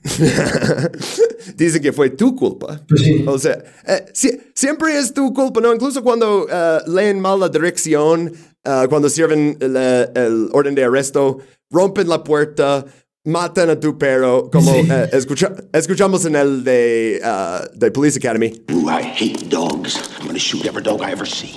o sea, que, que viene y todo eso. No, tú eres el culpable porque ellos son policías, ¿no? Ay, lo que, también lo que yo aprendí es que uh, esas cosas son más similares que pensé también, o sea, lo de 65 y ese como línea uh, que pasa por todo eso de uh, automovilistas sacados de sus coches, ¿no? Y como que cuando pasa alguien negro por parte de la policía, ah, pues nomás sigue sus instrucciones y saldrás bien, ¿no? Pero cuando sale alguien blanco que no hizo nada y, ok, no hizo nada, mm, tampoco hizo nada a muchas otras personas, pero... Algo no. que me sorprendió fue eh, lo mucho que... eh, creo que por fin, le- haciendo este repaso, entiendo por qué el cliché de las donas de policías, en serio, que siempre me... A mí, a mí como... eh, Tú, te llevo, no, tú me llevas unos dos, dos años, ¿no? Yo soy del, del 93. pe- Y me tocó ver los Simpsons y decir, ok, ¿por qué tantas, tantas cosas de donas? No, ahora entiendo perfectamente, ¿no? Sí. Y es, es, es choqueante el, el, el- como el cliché del policía comiendo donas de los noventas pasó al, al cliché del policía disparando al perro de los 2000 Increíble. Eso también es cuando se estrenó Cops. En, Creo que primer año fue 89 o 90, no me acuerdo exactamente, pero es interesante cómo teníamos esos dos como fenómenos culturales de Los Simpson, que era muy crítico de la policía, muy crítico del ejército hasta cierta temporada que ya no, pero ah, mientras tanto tenías Cops, que siempre es, seguimos, vamos a hacer un ride-along con ah, unos policías blancos y vamos a ir a arrestar los malandros y ves como... eh, Y antes de eso, la- el, el, el güey que le dio la chamba a Gates, Parker, fue el inventor de la propaganda, ¿no? El, el que iba a, a- a dar entrevistas, el que inventó Thin Blue Line, el que iba como a la serie de esta tan, taran, tan, ¿no? O sea... Pero Thin Blue Line también fue usado, tenía que, que googlear rapidito. Luego fue usado ah, como el nombre de un documental en 88. Y esto fue usado para criticar esta idea de, ok, la policía es lo que nos protege, ¿no? Ah, Súper recomiendo ese documental, se me ol- olvidó Sí. que existía hasta justo ahora, lo vi hace muchos años, pero se trata de este, ah, u- alguien acusado de asesinato que obviamente no lo hizo. Eh, cuando ves el documental después de como 40 minutos dices, ay, no, lo tiene, lo tiene todo mal. y luego este, eh, es porque dice en, en esto como que, oh, la policía dice que hay un thin blue line que nos protege de todos. Esto también es la época que, ah, no me acuerdo exactamente qué año salió, pero de Broken Windows. Eh, ¿Estás familiar con, con eso de que necesitamos... ah, Sí, sí, para que no haya crimen hay que eh, pon- poner los los parches y este, tapar las ventanas y bla, bla, bla. Aunque dice aquí que fue ah, presentado en 82 y popularizado en los 90 por William Bratton y Rudy Giuliani en Nueva York. Ah, Rudy Giuliani. Ah, ese güey. Y lo siguen citando aunque esté súper desacreditado. Ah, en, en, en la Ciudad de México no. Eh, Marcelo Ebrard es mejor amigo de Rudy. Ay, no. Ajá. Ay, no, no, y no, también no. de Shinzo. Ah, vengo Ah, enterando Marcelo, cosas. Es, es- es la- es una, o sea, no voy a meter mucho en política de, de México, pero Marcelo es increíble porque es la persona que puede decir que salvó la vida de Evo Morales y que su mejor amigo era Shinzo Abe y Rudy Giuliani. Solo ¿qué? una, una persona que tiene tantos contra- contrastes. Ay, no. Ay, eh, mira, yo me reúno con toros, ¿eh? O sea, pero, pero nadie lo hace así.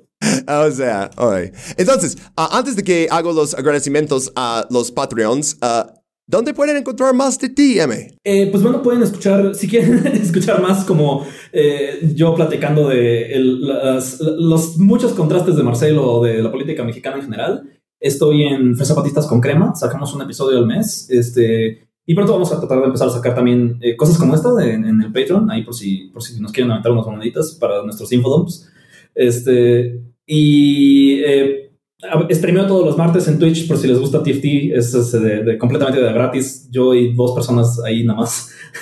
no, es de pura diversión mía. Pero sí, Fresa Patistas con Crema, eh, donde pues sí, ha- hablamos de, de política mexicana desde una perspectiva que trato de que sea honesta, ¿no? O sea, se llama Fresa Patistas porque pues soy de izquierda, pero también soy bien pinche fresa. No, no quiero ocultar eso, no quiero fingir que estoy haciendo la revolución, este, posteando. Desde un podcast. Sí. Porque creo que eso te lleva a, a- o a venderte y, eh, o a creerte demasiado, ¿no? Entonces, creo que buscar ese punto medio donde reconoces quién eres, pero tratas de, de- de expandir un poquito y hablar de lo- los problemas que nos afectan a todo el mundo, pues ahí andamos. Y pues en Twitter me pueden seguir con M aquí eh, Flores. Este, ¿Cómo estás en Twitch? En Twitch como Diboret Pupa. Oh, ok.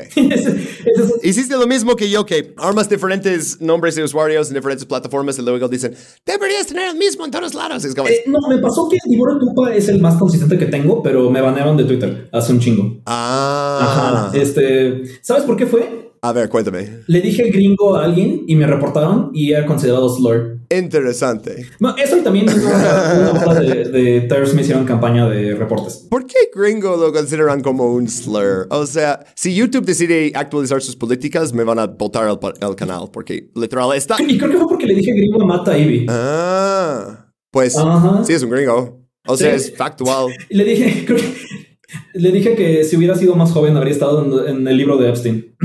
Oh, pero ese no se reportó. Pero bueno, este sí, eh, por eso. Y, pero de Pupa es uno de esos clásicos nombres que eh, hice al azar en Xbox Live cuando tenía 11 años.